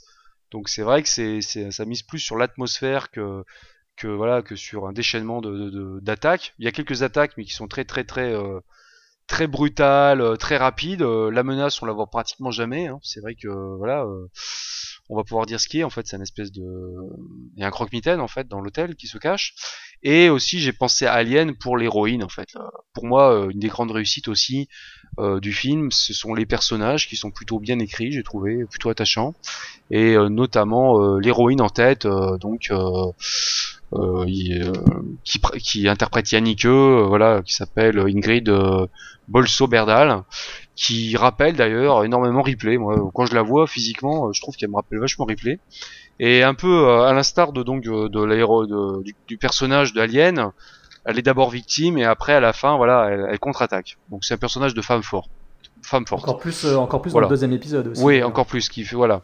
Donc voilà, non mais c'est juste pour un vraiment euh, je suis pas en train de dire que c'est au niveau d'Alien, attention, hein, mais euh, bon, ça m'a rappelé un petit peu quoi. Voilà. C'est pas faux, hein, tu es en train Voilà. de dire quelque chose que, auquel j'avais jamais pensé, Voilà. et effectivement, tu as totalement raison. Enfin, il y, a- beaucoup de similitudes. Ouais, autrement. On sent l'hommage euh, appliqué. Ouais, bah, je sais pas, hein, peut-être pas, hein, mais bon, moi c'est vrai que c'est un peu mon. C'est vrai qu'Alien c'est un de mes films cultes, donc bon, bah j'y ai pensé. Et autrement, c'est vrai qu'au niveau du, des points positifs, euh, bah, la montagne, hein, c'est vrai que le cadre, les décors sont superbes, euh, qui sont magnifiquement mis en valeur par euh, la photo. Euh, euh, un scope, un format scope, voilà, vraiment. euh, je trouve qu'il y a très peu de fautes de goût dans le film. euh, c'est, c'est la musique, euh, l'image est sympa, l'hôtel est vraiment pas mal. C'est vraiment un personnage à part entière du film. hein. Euh, D'ailleurs, un, un hommage qui est rendu à Shining, un petit peu. Je crois que dans le, dans le, un des titres en fait, dans, dans les, dans les coupures de presse qu'on voit au début, en fait, euh, il y, a une- il y a un petit clin d'œil qui est fait à Shining. Voilà, euh, l'Overlook Hotel dans Shining. Ah oui, voilà. oui. Et autrement, euh, ah oui, la grosse grosse réussite autrement, euh, pour moi, c'est le, le personnage du Boogeyman, quoi. Le- je trouve que l'homme des neiges là, il est vraiment impressionnant. je l'ai trouvé, je trouvais ça assez, assez original et, et je l'ai trouvé vraiment efficace, excellent, quoi. Je trouve que vraiment chacune de ses apparitions est très efficace. Et euh, voilà. Et autrement, pour finir, euh, bon, bah, j'ai bien conscience que bon, bah, c'est vrai que le scénario c'est quand même très classique, mais j'ai quand même bien aimé l'exécution et puis la fin. Le, je trouve que la une petite touche, ça finit sur une touche de noirceur euh, assez appréciable à la fin. euh, voilà, quand on comprend un peu la, la jeunesse du voilà du tueur. Voilà. Donc bref, pour moi, c'est un bon petit film de tension. C'est pas un chef-d'œuvre du genre, mais c'est vraiment un bon petit film d'horreur pour un samedi soir qu'on passe vraiment un bon moment. Faut pas hésiter, voilà. D'accord. Bon, euh, Voilà. Thibaut, euh, et toi Il alors va défoncer le film, mais bon, c'est pas grave. Bah écoutez, euh, comme dirait Jean-Pierre Coff, c'est de la merde. Euh, encore une fois, je vais me plaindre, hein, je suis désolé d'être celui qui n'aime rien dans ce podcast, mais moi je suis vraiment pas friand de ce genre de film, surtout des années 2000, c'est répétitif à souhait, Euh, il y a des psychopathes défigurés, il y a des filles avec des seins, Euh, voilà, euh, vous pouvez rentrer là-dedans, Détour mortel, Wolf Creek, Ricker, Vertige, c'est toujours la même chose. Et donc on m'avait prévenu hein, dans ce podcast, parce que moi je commençais à me plaindre, à dire ouais, je sens que j'ai pas aimé et tout, et on m'a dit mais t'es malade euh, et tout, ça va être bien et tout. Ah bon? Parce que pour moi, et c'est ça le problème, c'est que Lionel dit il y a tous les clichés du genre, et il aime, je respecte totalement, mais il y a tous les clichés du genre, et moi je trouve ça insuppo- insupportable, j'en peux plus de ces clichés, et pour moi c'est pas parce qu'on fait un slasher qu'on devrait se forcer à écrire ces clichés. Moi je trouve ça lamentable, euh, le- le- les espèces de codes du genre euh, que les réalisateurs s'imposent, surtout dans les années 2000, euh, quand ils aiment, ils aiment bien rendre hommage aux films des années 80-70 qu'ils ont regardé et tout, mais c'est bon, on peut passer à autre chose aussi. Et je trouve que ce film m'a vraiment saoulé de bout en bout. L'ouverture in medias on l'a. Le générique pompeux avec une musique bien ringarde, on l'a. La voiture remplie de jeunes et leurs, avant et leurs discussions absolument inintéressantes, on l'a. J'en ai rien à foutre de ces personnages. Les couples sont mal écrits. sans oublier les plans larges d'une voiture avec une musique rock. Euh, non mais on a tout, on a tout. Et, euh, et c'est vrai que Jérôme m'avait dit que le film n'était pas cheap parce que c'était le plus gros euh, truc. euh, Je m'attendais à un film horrible visuellement. Je suis pas vraiment d'accord que ça soit pas cheap. Je trouve que le film est un peu cheap sur les bords. Voir la scène où on utilise une colle pour guérir une blessure. Ok, j'ai pas trop compris le délire, mais apparemment c'est des... Et- Non, c'est pas au cheap. premier degré. Ça, ça a aucun rapport avec être cheap, ça. Bien sûr. Il s'est C'est trouvé une solution. bord. Il trouve une solution avec les moyens du bord, ouais, ouais, exactement. Regarde, Non, dans, mais j'ai- regarde, merci. dans, eh, regarde dans Paradise Lost, John Stockwell, il répare une fracture du crâne avec une, euh, avec une agrafeuse. Mais encore une fois, Jérôme, quand tu cites un mauvais film pour défendre un mauvais film, ça n'aide pas du tout. Enfin, ça m'aide. Non, mais je suis, je suis d'accord, mais la façon dont c'est fait au premier degré, avec la mise en scène, j'ai, moi j'irais explosé de rire parce que j'ai trouvé ça absolument ridicule avec les héros qui sont mais oui ça marche mais oui bien sûr. Euh, visuellement après c'est vrai que ça se tient. Euh, il y a une belle utilisation des décors euh, même si le film se passe majoritairement en, en intérieur et la nuit c'est un peu dommage mais les scènes de, jour dans la neige sont plutôt bonnes. Il y a une photo très correcte mais pour moi, c'est euh, c'est le script qui marche pas du tout. Euh, la première demi-heure est insupportable. On a déjà vu toutes les scènes mille fois. Euh, félicitations pour avoir mis la séquence. Le copain fait semblant d'avoir peur pour effrayer sa copine et lui faire peur à nouveau. Ou alors ce truc, mais ça faut vraiment arrêter parce que même si t'es fan du genre, t'as l'air ridicule quand tu réalises un film et que tu mets ça. C'est les ombres qui passent devant la caméra. Non mais ça, c'est on peut plus, on peut plus. Et c'est en 2006. C'est pas comme si c'était un film euh, début des années 2000, fin 90. C'est un film de 2006 par un mec qui a l'air d'aimer le genre. Donc moi je trouve ça insupportable. J'ai juste envie de les voir mourir. Et, euh, et euh, voilà, les comparaisons avec Alien, désolé de le dire, mais tous les slashers sont comme ça. Enfin voilà, on va me dire, non, il y a ce film, euh, Prom Night, euh, non, ça se finit pas comme ça. Mais pour moi, tous les slashers avec une héroïne qui, euh, qui parle pas trop pendant la première partie du film, c'est sûr qu'à la fin, elle va prendre l'arme du méchant et elle va le tuer. Euh, la pour moi, final il y a- girl, hein, la final. euh, bah oui, girl. bah moi c'est un cliché que je trouve insupportable. Et euh, oui, c'est dans Alien, mais bon, c'est dans aussi 14 000 autres films, donc euh, bon, pour moi ça n'excuse pas trop le truc. Euh, même les meurtres pour moi, euh, ça fonctionne pas trop. C'est une ressucée un peu de tous les slashers du monde.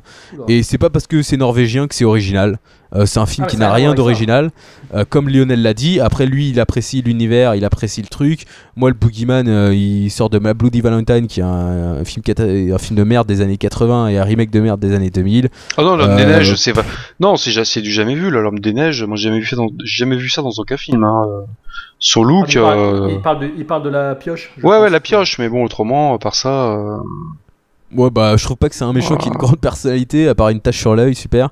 Euh, non, non, mais justement, je trouvais que c'est- efficace, quoi. Je trouve qu'il est monolithique, il est. Exactement. ouais, il fait son Ouais, job. comme tous les méchants de slasher, excusez-moi, euh, tu décris Ah non, un truc non, qui est dans tous les justement, slashers tu du monde. justement, tu parles des clichés. Justement, je trouve que par moment, ils arrivent à détourner les clichés, justement. Quand le mec sort, euh, tu sais, le mec euh, qui est frustré là, qui, a- qui veut se taper sa copine, et puis après, Mortel. il repart la chercher. On se dit bon bah il va crever. lui, En plus, c'est à moitié un connard. Ah bah non, finalement, euh, il s'en sort quoi. Moi, j'étais persuadé qu'il allait se faire, qu'il allait, euh, voilà, se faire buter quoi.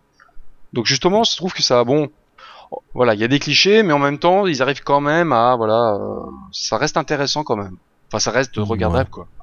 Pas non plus. Non, euh, pour moi, c'est un slasher dans toute sa splendeur, Ouais. c'est insipide, c'est longuet, c'est mal écrit. Bah, excuse-moi, mais ça vaut largement un Scream 2 ou un Scream 3. euh, ouais, et tu sais quoi, j'aime pas du tout Scream Ouais, 2, ouais. Scream 3, donc. Non, mais euh, t'en as plein qui adorent ça quoi. Donc, Bon, euh, bon, bah écoutez, moi je vais, je vais prendre la, la parole et Vas-y, avant de la relaisser à vous deux pour détailler sur, revenir sur ce film. Euh, bon, moi je, encore une fois, je suis à l'opposé complet de mon cher euh, ami euh, Thibaut. Euh, J'aime beaucoup ce film. Alors effectivement, je suis un- j'adore les slashers. Bon, c'est clair. hein, J'ai j'ai beaucoup de sympathie pour ce genre cinématographique-là qui est considéré comme euh, le parent pauvre du cinéma du genre horrifique. hein. C'est considéré comme le petit neveu euh, mal éduqué, mal élevé. J'adore Halloween, euh, j'adore les Freddy, j'adore les Jason, euh, voilà, euh, les Candyman, tout ce que vous voulez. Même, même My Bloody Valentine euh, de George Mihalka, j'adore ce film. J'adore. je suis désolé Thibaut, mais j'aime vraiment beaucoup Meurtre à la Saint-Valentin. Tu aimes Donc, aussi, tu aimes bien cette merde? Euh, Mandy Lane, je suis un fan total de All the Boys Love Mandy Lane. je alors déteste, ouais, je suis un fan total je vais film. dire que moi aussi, et, euh, pour moi, ça, pour, Ah moi- bah je déteste. pour moi, je Mandy Lane, déteste. c'est un Je- film qui détourne absolument tous les Euh, je clichés trouve du que genre. c'est- mais tout bon. à fait. J'ai- tout à j'ai- fait. je trouve que c'est une, euh, je trouve que c'est une merde finie quoi. Ouf. tu vois Pou, pou, pou, Ah, je suis désolé, attends, hein. Non, mais je on- peux pas- On en reparlera. Je peux pas le regarder en entier quoi. Non, pour sorry. Hein. Oh, je trouve, moi je- je- j'adore Non mais tu vois les goûts les couleurs. Hein. Ah non, mais exactement, exactement. Mais bon, voilà, donc j'adore le slasher. Et ici, effectivement, on a un slasher classique, très traditionnel, avec effectivement, comme dit Thibaut, des clichés, des personnages types, avec une Final Girl type et un boogeyman typique. Enfin, typique, disons plutôt que c'est un, boogeyman dont on ne cherche pas à connaître l'identité, parce que je pense que si on réfléchit un minimum, on se doute de qui il s'agit. Je veux dire, avec la scène de la scène pré-générique, euh, tout de suite on peut comprendre euh, ce que, de qui il peut s'agir.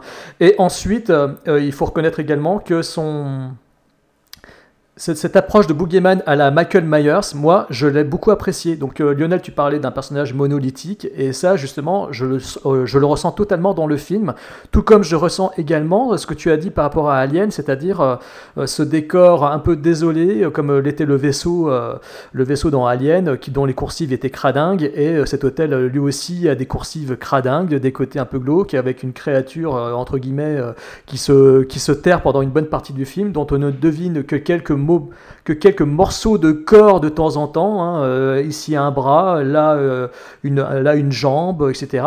Et puis avant de le voir en totalité euh, sur la partie finale du film, effectivement, on a, on a un petit peu cette, on sent un peu que le réalisateur apprécie le cinéma hollywoodien et qu'il aime, qu'il aime les séries B de luxe hollywoodiennes. Bon. Alors, le film, moi, euh, contrairement à Thibaut, je trouve qu'il. euh, déjà qu'au niveau du suspense, c'est totalement réussi. C'est-à-dire qu'il y a vraiment euh, une montée en puissance. Et pourquoi? Parce que les personnages, bah, contrairement à toi, Thibaut, je les trouve vraiment attachants. Je trouve que d'habitude, dans les slashers, les personnages, je m'en fous. D'ailleurs, c'était souvent dit que les personnages avaient voilà, été déterminés par un prénom, parce qu'ils étaient euh, des petites cartes à jouer qu'on allait balancer au feu pour se faire zigouiller d'une façon plus ou moins rigolote et sympathique, histoire. voilà. Ici, je trouve qu'on a des personnages vraiment attachants, et je trouve que dès la scène d'introduction que tu as critiquée il y a quelques minutes, euh, la scène d'introduction dans la voiture, moi je l'apprécie beaucoup parce que je trouve qu'ils ont l'air crédibles. On a vraiment des jeunes qui ont l'air crédibles, qui ont une relation crédible de potes de longue date, qui se parlent de façon totalement crédible. Moi je suis totalement euh, conquis par ces cinq personnages qui me touchent et que je trouve vraiment justes dans leur, euh, dans leur description. Ouais, moi aussi. Ensuite, hein. je suis, et, et puis je suis très touché aussi par la relation qu'ils ont entre eux. Je trouve qu'en quelques minutes, on sait tout de suite ce qu'il y a, ce qui ne va pas, euh, comment leur couple est formé, ce qui, qui- on, sent, on comprend tout de suite. Il y a des choses vraiment Oui, très parce qu'ils le disent explicitement dans chaque dialogue. Bah, peut-être, peut-être, mais je- tu peux pas dire ça par exemple du personnage qui Bah, se si. blesse, euh, Morten quoi. Le, le- je trouve ce personnage-là super attachant quoi. T'as vraiment mal pour lui euh, et je trouve que le personnage est vraiment, euh, c'est c'est pas le, tu vois dans les slashers on a toujours un pitre de service qui va se faire zigouiller euh, vers la dernière partie du film. Lui je trouve qu'il aurait pu avoir ce défaut d'être le pitre de service et en fait pas du tout. C'est un personnage super attachant quoi. Et je trouve que la relation qu'ils ont entre tout- euh, tous ensemble, euh, le côté euh, complètement salopard d'un d'entre eux qui décide limite de tous les abandonner parce qu'il a envie de prendre la fuite, qu'il est limite à laisser le mec, le seul mec qui est blessé de la bande, le laisser dans la- dans l'hôtel parce que de toute façon il est foutu et qu'il est bon à crever. Moi j'adore ce genre de réaction qu'il y a dans ce film, j'adore comment c'est décrit. Comme j'aime beaucoup aussi ensuite toutes les scènes de meurtre et les- tout, ce qui, tout ce qui tourne autour du boogeyman, quoi. C'est-à-dire que rien que la première scène de meurtre avec cette fille qui agonise, euh, je trouve que cette scène m'a rappelé euh, notamment le premier film de, enfin le premier film, le, slasher allemand, la Anatomie euh, de Rodolphe, euh, je me s'appelle, celui qui avait réalisé Anatomie là.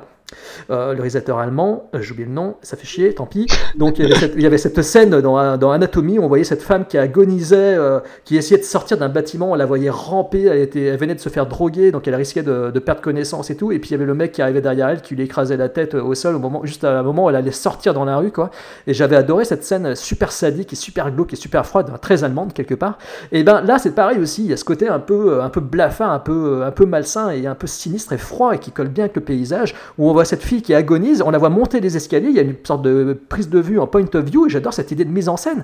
On voit le mec qui est en train de picoler euh, au comptoir euh, dans le bar, là, il est là, il est à même pas 2m50 d'elle, il est à côté, quoi. Il, il suffirait qu'il tourne la tête, il verrait la fille en train de... Non mais excuse-moi, mais ça, tu décris une scène qui est dans la moitié des slashers du genre. Je te Mais cite, dis- euh, mais- souviens-toi, l'été dernier, faisait ça aussi. Oh mais Sarah Michel Gellar, mais c'était oui oui, il y a la scène où elle se fait zigouiller et que t'as la fanfare qui passe à côté. Ouais mais ce problème, le problème avec ça, c'est que Sarah Michel Ou Gellar, dans elle Scream, était- le, au début de l'intro de Scream aussi, euh, il y avait ça. Non mais attendez, Ouais. alors attendez, attendez, attendez, on va remettre les choses en clair. Avec ça- Drew Barrymore. Souviens-toi souviens-toi l'été dernier, Sarah Michel Gellar, elle est en train de se- elle train d'agoniser, la scène était forte, effectivement, je m'étais fait la même réflexion, je m'étais dit ouais, c'est bien vu de filmer en hauteur, le plan de Jim Gillespie avec la fanfare qui passe en hauteur et on voit le cadavre de Sarah Michel Gellar qui est en train de se faire taillader par le tueur. J'avais trouvé l'idée sympa. La seule différence, ainsi que dans le Scream, dans le premier Scream, c'est que Scarra Michael Gellar, elle avait aucun rapport avec euh, les gens, la fanfare. Il n'y avait, il y avait pas de lien de proximité, c'est pas- il n'y a pas de lien amoureux ni rien. Euh, Scream, Drew Barrymore, euh, son mec, parents. on l'entend. Non, c'est avec ses parents. Quand ses parents viennent la chercher, elle est en train, elle est, euh, y a rentrent la voiture, dans la elle est maison et euh, elle est Oui, à quelques oui. mètres en train de. Oui, ouais, mais si tu veux, il n'y a pas la, re- la Ouais, ouais. relation n'est pas décrite, si vous voulez, entre les parents et Drew Barrymore ou entre Drew Barrymore et son mec qui est attaché sur la chaise. Vous voyez ce que je veux dire? On, on se, on- voilà, les parents, ils interviennent sur deux secondes dans le film. Là, c'est différent. Là, les deux Oui, tu personnages. veux ont- dire, c'est son mec, donc voilà. Voilà, c'est-à-dire que là, il y, a quand même, il y a quand même un rapport qui est quand même plus important. Tu as, vu les, deux personnages pendant évoluer ensemble et tout, tu as vu ce qui s'est passé, leurs disputes, etc. Ça a été suffisamment important pour que tu, que tu sois un petit peu plus impliqué dans ce qui se passe et dans le fait que son propre mec est à côté et qui ne la voit pas et qui ne tourne pas la tête et qu'elle elle se fait étriper euh, à deux mètres de lui. quoi. Et je trouve cette idée très très forte. Tout comme j'adore ensuite euh, toutes les autres scènes de tension. Euh, surtout que le réalisateur ne fait pas de jump scare à la con, enfin du fake scare, il en, fait, il en abuse pas. Il joue avec les codes de la couleur, comme avec la, la boîte de conserve euh, contenant de la sauce tomate et tout. Euh, Mm. euh, ça, ça joue sur des idées très très très simples, mais surtout que c'est bien fait, surtout qu'il cherche pas non plus à, à en faire rigoler. Il en fait pas de la tarte à la crème, il en fait pas du slasher like Ouais. avec un tueur qui se prend des, Mm. des coups de pelle dans la tête, des portes de frigo et des bouteilles de bière dans la tronche. Euh, il se... Non, non, non, non, c'est pas du tout. Il reste monolithique. Il reste monolithique. Il se prend rarement des mandales dans la. Il, il- il- il se gamelle rarement, sauf dans la partie finale, parce que l'héroïne euh, devient, voilà, devient enragée. Mais je trouve qu'il reste quand même monolithique et menaçant et, particulièrement perturbant, quoi. Et jusqu'au bout, et jusqu'au bout, c'est vraiment. On est en plus dans les codes d'un film d'horreur animalier, c'est-à-dire que c'est. euh, on va comment faire pour s'en sortir? Il faut qu'on le confronte. Il faut qu'on se confronte à la bête. Il faut qu'on se confronte à l'animal. Il faut qu'on le traque, qu'on le chasse, et, euh, on va lui tendre un piège pour essayer de le buter, quoi. Et donc il y a un côté euh, de chasse qui est vraiment prégnant dans ce film, tout comme il sera encore plus développé dans, la seconde, dans le second épisode, que je trouve personnellement que j'aime beaucoup aussi, euh, qui là par contre rend un total hommage à Halloween 2, parce que le deuxième, se- autant le premier se passe dans un refuge, euh, enfin dans le vieux hôtel de montagne, autant le deuxième se passe dans, quasiment euh, à 75% du film, il se passe dans un hôpital. C'est bien ça, hein, Lionel Ouais, c'est ça, ouais, ouais. Et puis Voilà, on peut le regarder d'affilée. On peut le regarder en fait euh, d'affilée avec le premier en fait. Voilà, ça sauf fait- pour Thibaut, parce que s'il a pas aimé Ça le fait premier, presque un film de deuxième- 3 heures. Ouais. Voilà, je pense que le deuxième lui plaira pas non plus, alors que moi je Mais- le trouve ah oui oui moi je, je l'ai revu je le revois à la hausse hein, parce que ouais ouais il est vraiment il est vraiment bon aussi ouais. Ah bah il y a des scènes, il y a des euh, passages aussi également euh, totalement bien mis en scène avec des cadrages de Ouais. caméra absolument incroyables. Enfin, euh, je vais peut-être dire dithyrambique, mais je trouve que le deuxième il fourmille euh, d'idées euh, ouais mise en scène vraiment réussi. ça, ça tient Et, euh, et c'est vraiment par contre le prolongement du, du premier puisqu'on nous montre euh, bah, tel. euh, alors, j'ai dit que c'était une comparaison avec Halloween 2. C'est vrai que Jamie Lee Curtis euh, dans Halloween 2 finissait dans l'hôpital et était face à Michael Myers qui essayait de la retrouver. Euh, sauf que Jamie Lee Curtis, euh, à l'époque du tournage d'Halloween 2, elle était malade, alitée, donc la majorité du film, elle est tout le temps allongée dans un lit en train de comater. Là, dans, le, de, dans Coldplay 2, euh, l'héroïne, elle se lève, elle se bat. Enfin, il y a vraiment un truc, il y a vraiment de la hargne dans ce deuxième épisode qui, fait qu'il est vraiment tendu et qui est totalement réussi et qui euh, il est dans la continuité du premier que moi j'aime vraiment beaucoup. Et ils ont eu la très très bonne idée en fait de c'est pas le même réalisateur mais il a vraiment conservé la même esthétique, la même photo et c'est vrai que le film en fait démarre quelques heures après le premier et on, on peut enchaîner les deux films à suite en fait. euh, Oui, donc, surtout qu'il y a plus de euh, personnages, il y a un ouais. côté un peu, il y a un côté plus-value. euh, Ouais, euh, Bon, c'est il y a- pas on sent qu'il y, a- Mm. y a un peu plus de, de valeur à ce film, euh, même si euh, l'effet de surprise n'est plus là, parce que ça se limite à un bogeyman euh, qui Ouais. débarque. euh. Ah, par contre, des- euh, la seule réserve, moi, c'est la façon dont il réanime, en fait, qui est un peu. Un peu- Ça fait penser à du Vendredi 13. C'est le seul côté que j'ai trouvé un peu. euh, bon. Oui, bah, c'est très Vendredi 13. Hein. Mais à part ça, un c'est peu excellent. comme, euh, ouais, ouais. C'est un peu comme le Jason qui se réveillait Ouais, dans ouais. une ambulance ou le Michael Myers. Ouais. euh, ça rappelle. Moi, ça me rappelle totalement la saga des Halloween. D'ailleurs, je trouve que l'école presse c'est du, c'est du Halloween-like. Ouais. hein, euh, Mais euh, Halloween, moi, j'ai- j'aime pas trop. hein, Je trouve ça assez côté, surcoté maintenant. Bah, Franchement, le premier, tout le monde euh, adore le ça, deuxième, mais moi, franchement, euh, Mm. bon. Autrement, je voulais juste revenir, euh, Jérôme, sur Oui. ce que tu disais. Ce Oui. que j'ai apprécié, moi, dans ce film, Coldplay, c'est que justement, euh, il n'y a pas d'humour, c'est assez premier degré, en fait. C'est très premier degré. C'est, on n'est pas dans du second degré, c'est ça que je supporte plus dans les films d'horreur, tu sais, qui veulent te faire marrer en même temps, et ça, je trouve que ça, ça, ça enlève complètement le suspense à chaque fois, tu sais. Quand t'as des gros clins d'œil à la caméra, même du genre Scream, quoi, le côté cynique, euh, Alors, je supporte pas, je- je- ah si, pas les 2 et le d'accord. 3, si si, euh, quand même de... Pour à la moi, non, fin, pour moi, euh, c'est des films qui sont. Ils s'auto-parodient, ils s'auto-parodient à la fin, euh, Wes Je Craven. suis pas d'accord. je suis pas d'accord. euh, Par contre là, c'est vrai que c'est brut de décoffrage, c'est vrai que c'est aucun humour, enfin, il y a aucun humour quoi, enfin à aucun moment le, le croque-mitaine voilà va faire un clin d'œil à la caméra ou, euh, Comme non, je le disais, euh, en fait, ils cherchent pas à, à faire baisser la tension Ouais, dans la salle ouais. euh, des spectateurs avec Mm. euh, en les faisant rigoler. Parce que souvent, les gens se marrent dans les films Ah d'horreur parce que voilà, ils se marrent du fait d'avoir eu peur. Et souvent, on a un petit, mais c'est souvent dans les slashers américains, enfin c'est souvent dans le cinéma euh, pro- provenance des États-Unis où on a toujours euh, cet humour d'un coup qui débarque en plein milieu d'une scène Mm. Ah gore, en plein milieu d'une scène horrifique ou d'une scène de tension, histoire de hop de faire baisser la tension. C'est un peu le côté euh, voilà cinéma horreur égale euh, cinéma de montagne russe. On y va pour comme euh, on va euh, faire un manège, un tour de manège quoi. On monte, on descend, on monte, on descend. Ouais. Ici, c'est vraiment, voilà, c'est blafard, il y a un tueur, il n'y a pas d'humour. Euh, je- D'ailleurs, je, pas, je ris pas une seule fois dans ce film. En fait, Non. c'est ouais, les, rapports entre eux sont assez classiques, enfin, sont assez réalistes et euh, leur, euh, la, la tension qui grimpe, le fait qu'il y a des scènes de tension et que pendant ce temps, la vie continue au sein de l'hôtel et que les personnes se rendent compte de ce qui se passe, de ce qui est vraiment en train de se passer. Euh, tout comme le, le décor en lui-même, je trouve que le dé- décor est super bien employé, Ouais. c'est-à-dire qu'on sait toujours où on se trouve, la salle du vieux restaurant, cette, le, le salon, le petit coin salon avec la vieille stéréo, le- le- le- les couloirs de l'hôtel avec ces chambres, dans cette chambre qui était complètement brûlée. Je trouve que, je trouve que le décor de, cette, de, de, de ce film est vraiment, vraiment, vraiment réussi. Quoi. Euh, puis surtout, ça m'a fait penser un peu à The Thing aussi de Carpenter, euh, que j'adore. Non, mais il faut, Avec, il faut vraiment vous calmer sur les références. là. je me Non, mais là, vous, pas. vous- vous me faites je me On a cité. Alien pendant 10 fois. Maintenant, c'est The Thing. Non, mais faut. Oui, bah c'est bien. Il, Mais- il mais fait un oui, film dans la oui. neige. Bah bravo à lui. Mais c'est pas mais un seulement oh un film dans la neige, c'est-à-dire que tu sens vraiment, si tu veux, tu sens vraiment l'enfermement. Tu sens le confinement dans ce film, tu vois. N'importe quoi. Ils sont enfermés si. 3 heures. euh, y a pas du tout- Ça joue absolument pas sur l'enfermement ce film. Je suis désolé. Ah mais si, mais si, mais si, mais si, ils sont isolés en pleine montagne, il y a la tempête qui fait rage dehors, il fait nuit, euh, il fait froid, euh, ils ont, ouais, ils allument un pauvre feu de bois pour essayer de s'en sortir. Enfin voilà, il y a quand même un côté. Ah moi je trouve quand même que. Mais euh, autrement, ce que je voulais dire, euh, c'est au niveau de merde. Je sais plus. je voulais dire un Au truc niveau là. de merde. ah, sais- Qu'est-ce que je voulais dire? Je sais plus. Ça va me revenir. Vas-y, enchaîne.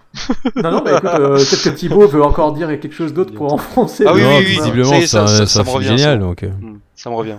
J'ai bien aimé la scène aussi où euh, ils essaient de piéger le justement l'homme des neiges là. Je trouvais ça pas mal. Oui. Tu sais quand, bref quand quand il éteint la lumière et se trouve dans le noir là, je trouve ça plutôt excellent. Oui. La séquence est vraiment bien, est vraiment réussie quoi. Parce Je- qu'il y a toute la tension qui Ah ouais, fait c'est que excellent. on est un peu dedans. Mais quoi. voilà, c'est un petit film, c'est un petit film, il est très court, hein, il dure même pas une heure et demie, mais, Mais je trouve pas qu'il fasse ce petit film parce que. 1h26. je sais pas, Ah non, non, petit film en durée, je veux dire. hein. Ah oui d'accord. Donc c'est un film vraiment qui est court, qui est efficace, et puis voilà. Bon, je suis pas en train de dire que c'est un chef-d'œuvre, mais euh, c'est vraiment un- une réussite dans le genre, quoi. C'est clair. Pour moi aussi. Bon, voilà. Voilà. Pour Thibaut non apparemment. Absolument pas, non. Dans le genre, je dis c'est une réussite dans le genre. Non, non, absolument pas. Non, bon. non, non. Bon, alors, euh, j'ai pas pensé à le dire tout à l'heure. euh, si vous, ceux qui nous écoutent, les auditeurs courageux, euh, ont envie de- d'entrer dans la saga Hellraiser, euh, je n'ai pas pensé à le dire, mais il existe donc un coffret qui regroupe euh, la quasi-intégralité de tous les, la quasi-totalité de tous les films de la saga, pour pas très cher. D'ailleurs, si on cherche sur le net, sur les sites de vente, hein, c'était TF1 Vidéo qui avait sorti le coffret, je me rappelle, donc où vous trouvez les épisodes 1 à 8. Donc euh, voilà. Et quant à euh, Coldplay, euh, il existe aujourd'hui un coffret Blu-ray qui regroupe euh, les Non trois mais franchement, heureusement que je vous ai pas écouté, hein, parce que moi, quand, quand vous m'avez dit sur Facebook, quand on préparait l'émission, non, c'est vachement bien, ouais, ouais, ouais, je me suis dit, bah, hé, moi je vais leur faire confiance, je vais m'acheter le coffret Blu-ray, mais heureusement que j'ai pas fait cette connerie, quoi. Oh, là, je serais encore en train de vous insulter hein, si je l'avais fait. Alors, il existe un coffret Blu-ray justement qui regroupe euh, les trois épisodes, parce qu'il y a eu trois films. Il y a eu Coldplay 1, Coldplay 2, et euh, Coldplay 3 qui est une préquelle. euh, Ah, il est loupé, euh, celui-là il est loupé. Il est hein. loupé, voilà. Il est loupé, euh, surtout qu'il se passe même plus dans la neige, euh, il se passe. euh, T'imagines Thibaut Heureusement qu'on lui a pas Bon, infligé celui-là parce que. Bah, il est au niveau de, je trouve qu'il est Ouais, au niveau de Manhunt. Vous savez le film Ouais. norvégien ou autrichien, je sais plus. euh, Il m'a fait penser un peu à Manhunt. dans le Ouais, même il style. est. Donc voilà, donc mais bon voilà, euh, je sais que le coffret est dispo en Blu-ray pour pas très cher, hein, euh, il y a les trois films, donc euh, rien que pour les deux premiers, moi je dis qu'il vaut l'acquisition, mais voilà, c'est moi qui le dis, et je dis ça, je dis rien. Oh, puis Ingrid Bolzo Berdal, c'est vrai qu'elle est mimi, elle est mimi comme tout. Ah bah bien Oh, sûr, bah, c'est une, Moi je une craque, hein. star. Je craque. Alors, alors euh, pour la petite histoire, le réalisateur a remis ça avec elle, Ouais. Ro euh, euh, voilà, Dagmar. Euh, avec un voilà Dagmar l'âme des victimes, alors le titre ô combien ridicule Ouais. pour son exploitation en France. Il est sympa. C'est un survival, Mm. c'est un survival Mm. qui est très, alors qui pour moi le principal défaut c'est très très court. Mm. Il dure à peine une heure et quart. Par contre moi je, je l'ai plutôt bien aimé. ce Ouais, ouais, moi aussi j'ai bien aimé, ouais. Ouais, ouais. Voilà. Médiéval, petit survival médiéval, ouais. Exactement, ça m'a fait penser un peu à Centurion euh, ouais. aussi, ou à, au- à l'aigle de la dernière Légion, euh, pour son côté un peu euh, survival, un peu, un peu méchant. Et j'ai bien aimé euh, l'exploitation des décors, des paysages de Norvège, encore une fois, avec un personnage féminin, euh, bah, celui interprété justement par Ingrid Bolso Berdal, qui, euh, qui surprend encore une fois. Quoi, Tu fais une méchante pour une fois, ouais. Ouais, une méchante, euh, Mm. bah ouais, euh, avec un trauma assez, assez Mm. dur, assez très très difficile. hein. Ça montre à toute la cruauté euh, de ce monde nordique à l'époque. Et voilà, moi, Dagmar, c'est un film que j'ai bien aimé. Ouais, moi aussi j'ai bien aimé, ouais, ouais, ouais. Bon, bah écoute, on fera un retour euh, dessus, Bon. mais sans Thibaut alors. On a, on a les mêmes goûts de chiottes apparemment. voilà, puis Ingrid Berdal qui, euh, bah voilà, qui est une star, euh, enfin une star, ouais, qui est quand même une actrice connue chez Ah en ouais, ouais. Norvège. Et qui Ah bah maintenant, elle, carrière. ouais, maintenant elle fait, les, elle fait une carrière aux États-Unis maintenant. Voilà, oui, bon, alors c'est. Ouais. voilà, Ouais, enfin, t'as vu la gueule de ses chronique, rôles, euh, chronique de Tchernobyl, bon, voilà, et puis. Sorcière dans, voilà. dans le magnifique Hansel et Gretel Witch Hunters. Exactement, le très très réussi Hansel et Gretel. euh, Watching. Et elle est dans le euh, futur chef-d'œuvre Hercule de Brett Ratner. Alors ça va, voilà, bah, c'est, voilà, tu as tout dit, tu as tout dit. Allez, maintenant, nous allons euh, finir cette émission sur euh, le dernier film, qui est encore une fois, cette fois-ci, je pense que je serai le seul à le défendre. Donc, euh, film réalisé par John Landis, donc le papa du Loup-garou de Londres, le papa de, America, enfin, de Animal House, le papa des Blues Brothers, euh, le papa de Un fauteuil pour deux, et le papa euh, de l'adaptation cinéma, enfin le co, le co, co, co, co, co, co papa, l'adaptation cinéma de la série La quatrième dimension. Donc, il s'agit de ce, film s'appelle donc Into the Night. Il s'agit en en version française, le titre c'était Série noire pour une nuit blanche. Il est sorti aux USA le 22 février 85 et chez nous le 22 mai 85. Euh, il s'agit d'un film, euh, d'une comédie, euh, une comédie à suspense. J'ai hâte de savoir comment tu m'as résumé ça, hein, parce que là. alors, alors, de quoi ça parle De quoi parle ce film? Alors déjà, pour le resituer dans la filmographie de John Landis, c'est un film qu'il a fait bah, après la quatrième dimension, qui, on le sait, a été un tournage plutôt meurtri, notamment euh, par le tournage du sketch euh, tourné par John Landis, puisque lors du tournage de ce sketch, euh, son acteur principal avait, bah, avait passé l'arme à gauche. La fameuse scène du crash d'hélicoptère pendant la scène de guerre du Vietnam, voilà, il y a eu des morts sur le tournage et John Landis en a été traumatisé. Euh, il en est sorti complètement traumatisé et je crois qu'il s'en est jamais vraiment remis en fait. Euh, euh, ça se ressent peut-être dans la suite de sa carrière. En tous les cas, je trouve que ça se ressent plutôt dans ce film-là, dans Into the Night. On sent que c'est film, une sorte de film thérapie, puisqu'il est question dedans d'un héros qui s'appelle donc Ed Hawkin, qui est insomniaque. Il souffre d'insomnie, il n'arrive pas à dormir, il a des soucis, on ne sait pas trop pourquoi. Au boulot, c'est pas la grande forme, euh, rien ne va plus, en gros, dans sa vie. Dans sa vie de ménage, dans son ménage, c'est pareil, sa femme le trompe, elle le trompe, et donc ce qui l'empêche encore plus de dormir, évidemment. Et qu'est-ce qu'il fait pour tromper euh, son insomnie? Eh bien, en fait, euh, plutôt que tromper sa femme, il va tromper son ennui et son insomnie dans un aéroport. Enfin, il va se balader, il part avec sa bagnole, et puis il va se retrouver dans un aéroport, sur un parking. On se demande ce qu'il y fout, mais c'est pas grave puisque, puisque il va croiser la route d'une incroyablement belle, parce que moi je suis fan absolu de Michel, donc il va croiser la route de Michel Pfeiffer, euh, l'incroyable Michel Pfeiffer, qui va donc euh, entraîner notre Ed Hawkin, d'ailleurs j'ai même pas dit qu'il était interprété par Jeff Goldblum, pardon, donc voilà, elle va donc entraîner euh, Ed Hawkin à, à sa suite, dans une, euh, dans une sorte de comédie de suspense euh, qui parodie un peu euh, les films où on poursuit tous le même but, on cherche un MacGuffin, on cherche, alors dans Frantic c'était une sorte de, de, de statue de la liberté miniature, ici ce sont des diamants, voilà, tout le monde court après ces diamants, on ne sait pas pourquoi, donc tueur à gages, mafieux, euh, il y a un peu de tout, euh, il y a des agents euh, de l'Iran qui sont là, euh, bref, il y a toute une équipe de bras cassés qui court après le même but, récupérer des, des, bijoux, des, pierres précieuses. Et, et c'est aussi l'occasion pour John Landis d'inviter à sa thérapie toute une ribambelle de second rôle interprétés par des metteurs en scène potes, des copains metteurs en scène. hein. On a du très connu comme du moins connu. hein. Ça, ça, défile devant la caméra David Cronenberg euh, jusqu'à Jonathan Demi ou Jonathan Lynn. euh, Jim Henson, euh, Paul Mazursky, enfin voilà, il y a, il y a Laurence Kasdan, enfin on peut continuer, euh, Roger Vadim. euh, Et John Landis pas- joue lui-même dedans aussi. Je sais et pas si John tu- Landis joue le rôle d'un des agents Ouais, du- ouais. euh, iraniens. D'ailleurs, c'est vrai qu'il a Mm. vraiment une gueule. Une sale sa- gueule. sa barbe. voilà. Donc il y a un casting de, de potes réalisateurs qui sont venus euh, lui donner un coup de main pour, le soutenir, on le sent, ainsi qu'une galerie de d'acteurs euh, fétiches à John Landis, tels que Dan Aykroyd, par, notamment, et on a aussi des apparitions de, de David Bowie, euh, de, Carl Perkins, le chanteur. Enfin, c'est un casting euh, complètement barré, complètement barré, au service d'un film euh, complètement barré aussi, dont le scénario part dans tous les sens. Voilà, c'est un film qui, moi, que j'avais vu quand j'étais gamin. Je l'avais enregistré à la télévision, en VHS, et j'étais tombé amoureux de Michel Pfeiffer, et même si j'avais trouvé le film bizarre dans son déroulé, euh, euh, que effectivement euh, on ne sait jamais où ça va aller, etc., euh, c'est un film qui m'avait quand même plutôt plu quand j'étais gosse, que j'ai redécouvert après avoir vu le After Hours de Martin Scorsese. Euh, parce que je voilà, j'avais lu à l'époque, je me rappelle que, finalement le film de John Landis était plutôt proche d'un des classiques de Scorsese. Et donc j'avais donc revu le, film une nouvelle fois et je m'étais rendu compte que finalement il était plutôt très intéressant. Et puis depuis, bah, c'est devenu un de mes films fétiches parce que, euh, parce que voilà, j'adore l'histoire. Euh, Je suis moi-même un peu insomniaque aussi, donc euh, je m'étais un peu retrouvé dans ce personnage de Ed Hawkins, donc interprété par euh, Jeff Goldblum que j'adore.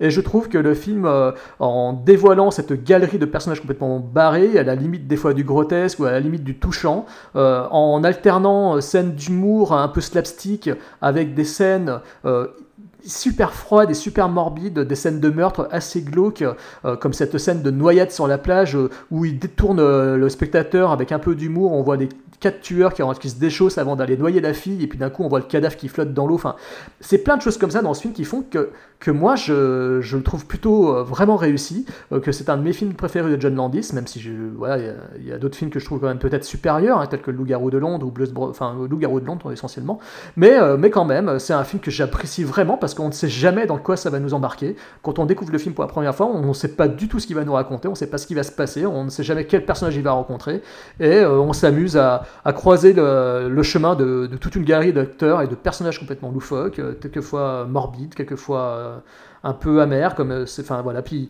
c'est une manière aussi euh, pour John Landis de se moquer de Hollywood, enfin pas de se moquer, mais de, montrer un petit peu euh, l'univers hollywoodien avec ses réalisateurs euh, monomaniaques, euh, euh, ses, euh, ses actrices euh, un peu starlettes. Enfin, il y, a- toute une façon de, de dépeindre euh, la communauté euh, artistique hollywoodienne euh, avec euh, cet humour qu'il avait, dont il avait pu faire preuve déjà dans Animal House, donc euh, à la limite euh, du campy movie, quoi. Et moi j'aime beaucoup ça aussi. Euh, Bref, alors c'est un film qui effectivement bouffe à tous les râteliers, c'est vrai, c'est vrai, je peux reconnaître que c'est pas forcément facile comme film, mais euh, en cela, en cela, je trouve moi euh, plutôt, euh, bah, plutôt fascinant. Que moi, je, c'est un film vraiment que j'aime bien, qui est un film donc qui traite de, de- du côté interlope, du côté de, la nuit, toutes ces, personnes que l'on peut croiser euh, dans un diner, dans un bar, euh, dans la rue, euh, dans un aéroport, ces gens que l'on croise et, dont il a imaginé en fait que tous pouvaient éventuellement courir après le même but, après la, voilà, c'est, ça que j'aime bien dans ce film. Voilà, donc Série Noire pour une nuit blanche, pour moi, c'est un très bon John Landis. voilà. À vous les studios. Je t'en prie, Lionel. tu crois? Bon, euh... non, mais bon, c'est vrai que j'ai pas envie de démonter le film. hein. C'est vrai que surtout que tu, bon, tu le défends plutôt bien. euh, c'est vrai que à t'entendre. Mais euh, bon, bah c'est vrai que je l'avais pas vu ce film-là, je le connaissais pas. euh, et je l'ai découvert donc pour l'émission et j'étais très très déçu parce que c'est vrai que John Landis, bon bah pour moi c'est quand même ouais c'est ça. C'est le réalisateur de notamment Un fauteuil pour deux, une excellente comédie hein, que j'avais j'avais adoré moi euh, avec Eddie Murphy. euh, Loup-garou de Londres, euh, ça m'avait filé des cauchemars euh, à l'époque. Je crois même que c'est lui qui avait tourné euh, Thriller, je crois, le clip de. Oui, oui, oui, c'est lui. Ouais, ouais, donc. euh, Avec Michael Jackson, avec les zombies. les trucs qui m'avaient traumatisé un peu dans mon enfance quand j'étais gamin. Euh, totalement. Tout petit. Pareil, moi aussi. Toi, et pareil aussi. Tu l'as vu? D'accord, ok. Ah bah ça m'a traumatisé. Il avait été diffusé, euh, je le dis oui, souvent d'ailleurs quand oui, on oui. fait des podcasts sur les films d'horreur. Voilà, chez Champs-Élysées, Ah, tu l'as il avait diffusé en prime time, Oh, ça m'a. Ah, traumatisé, aussi. j'en ai pas dormi, j'en ai pas dormi. Et sa gueule de Michael Jackson avec pareil. les yeux jaunes de, Moi, de loup, ça m'a. Pareil. impossible, impossible. Du coup, on va prendre un coup de vieux euh, par rapport à Thibaut là, mais c'est pas grave. Non, non, mais ouais. Donc euh, voilà, Euh, j'ai découvert ce film-là. En plus, j'en attendais beaucoup plus parce que Goldblum, euh, voilà, euh, la mouche. pour moi, c'est, la mouche, c'est un film que j'adore aussi, quoi. Donc c'est un personnage. Enfin, bon là-dedans, il joue, un, bon bah lui, il joue euh, un personnage un peu naïf, euh, voilà. euh, il fait ce qu'il peut, hein, il joue pas trop mal, hein. Bon, on voit Michel Pfeiffer aussi. Bon, là, c'est vrai que c'est un des points forts du film, on voit Michel Pfeiffer, toute jeune, adorable à l'époque. Mais c'est vrai que j'ai du mal à trouver des qualités à ce film, quoi. Je me suis vraiment, j'ai trouvé ça très long, ennuyeux. pour moi, c'est un film qui le cul entre deux chaises, quoi. Ça, ça se veut une comédie, mais c'est jamais vraiment drôle, quoi.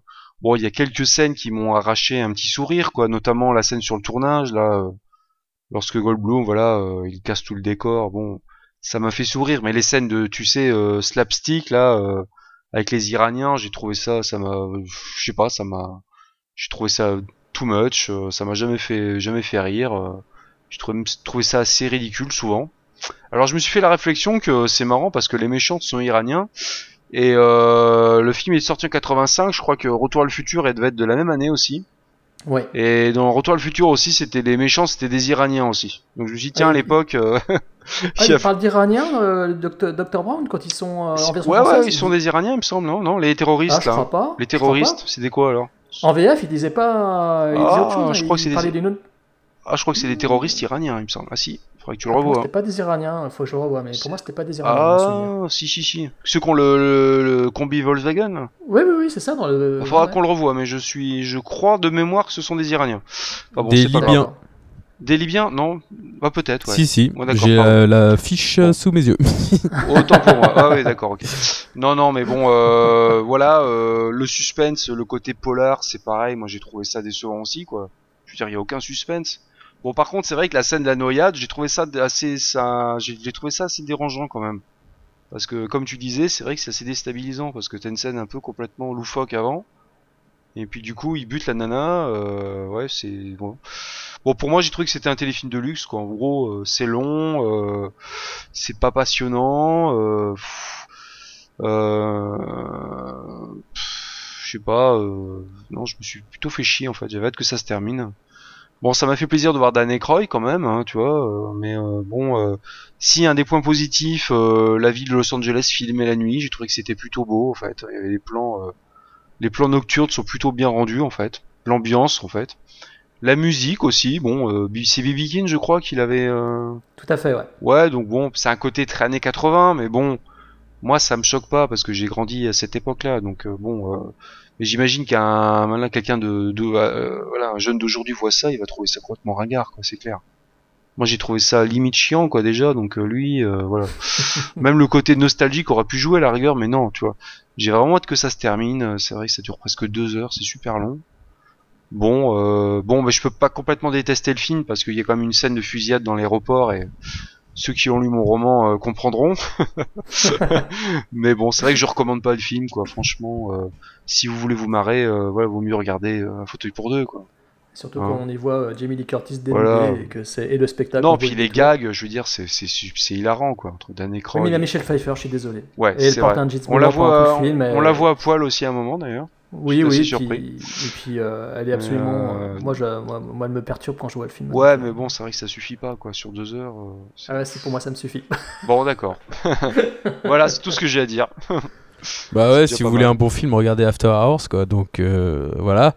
Après, c'est le film que j'ai préféré euh, dans cette euh, lignée, parce que moi, je serais pas aussi catégorique que Lionel. J'ai trouvé. En fait, je trouve qu'il y a des gros points positifs, mais globalement, je suis d'accord avec Lionel, c'est chiantissime. Et il y a aucun rythme, ce qui est quand même.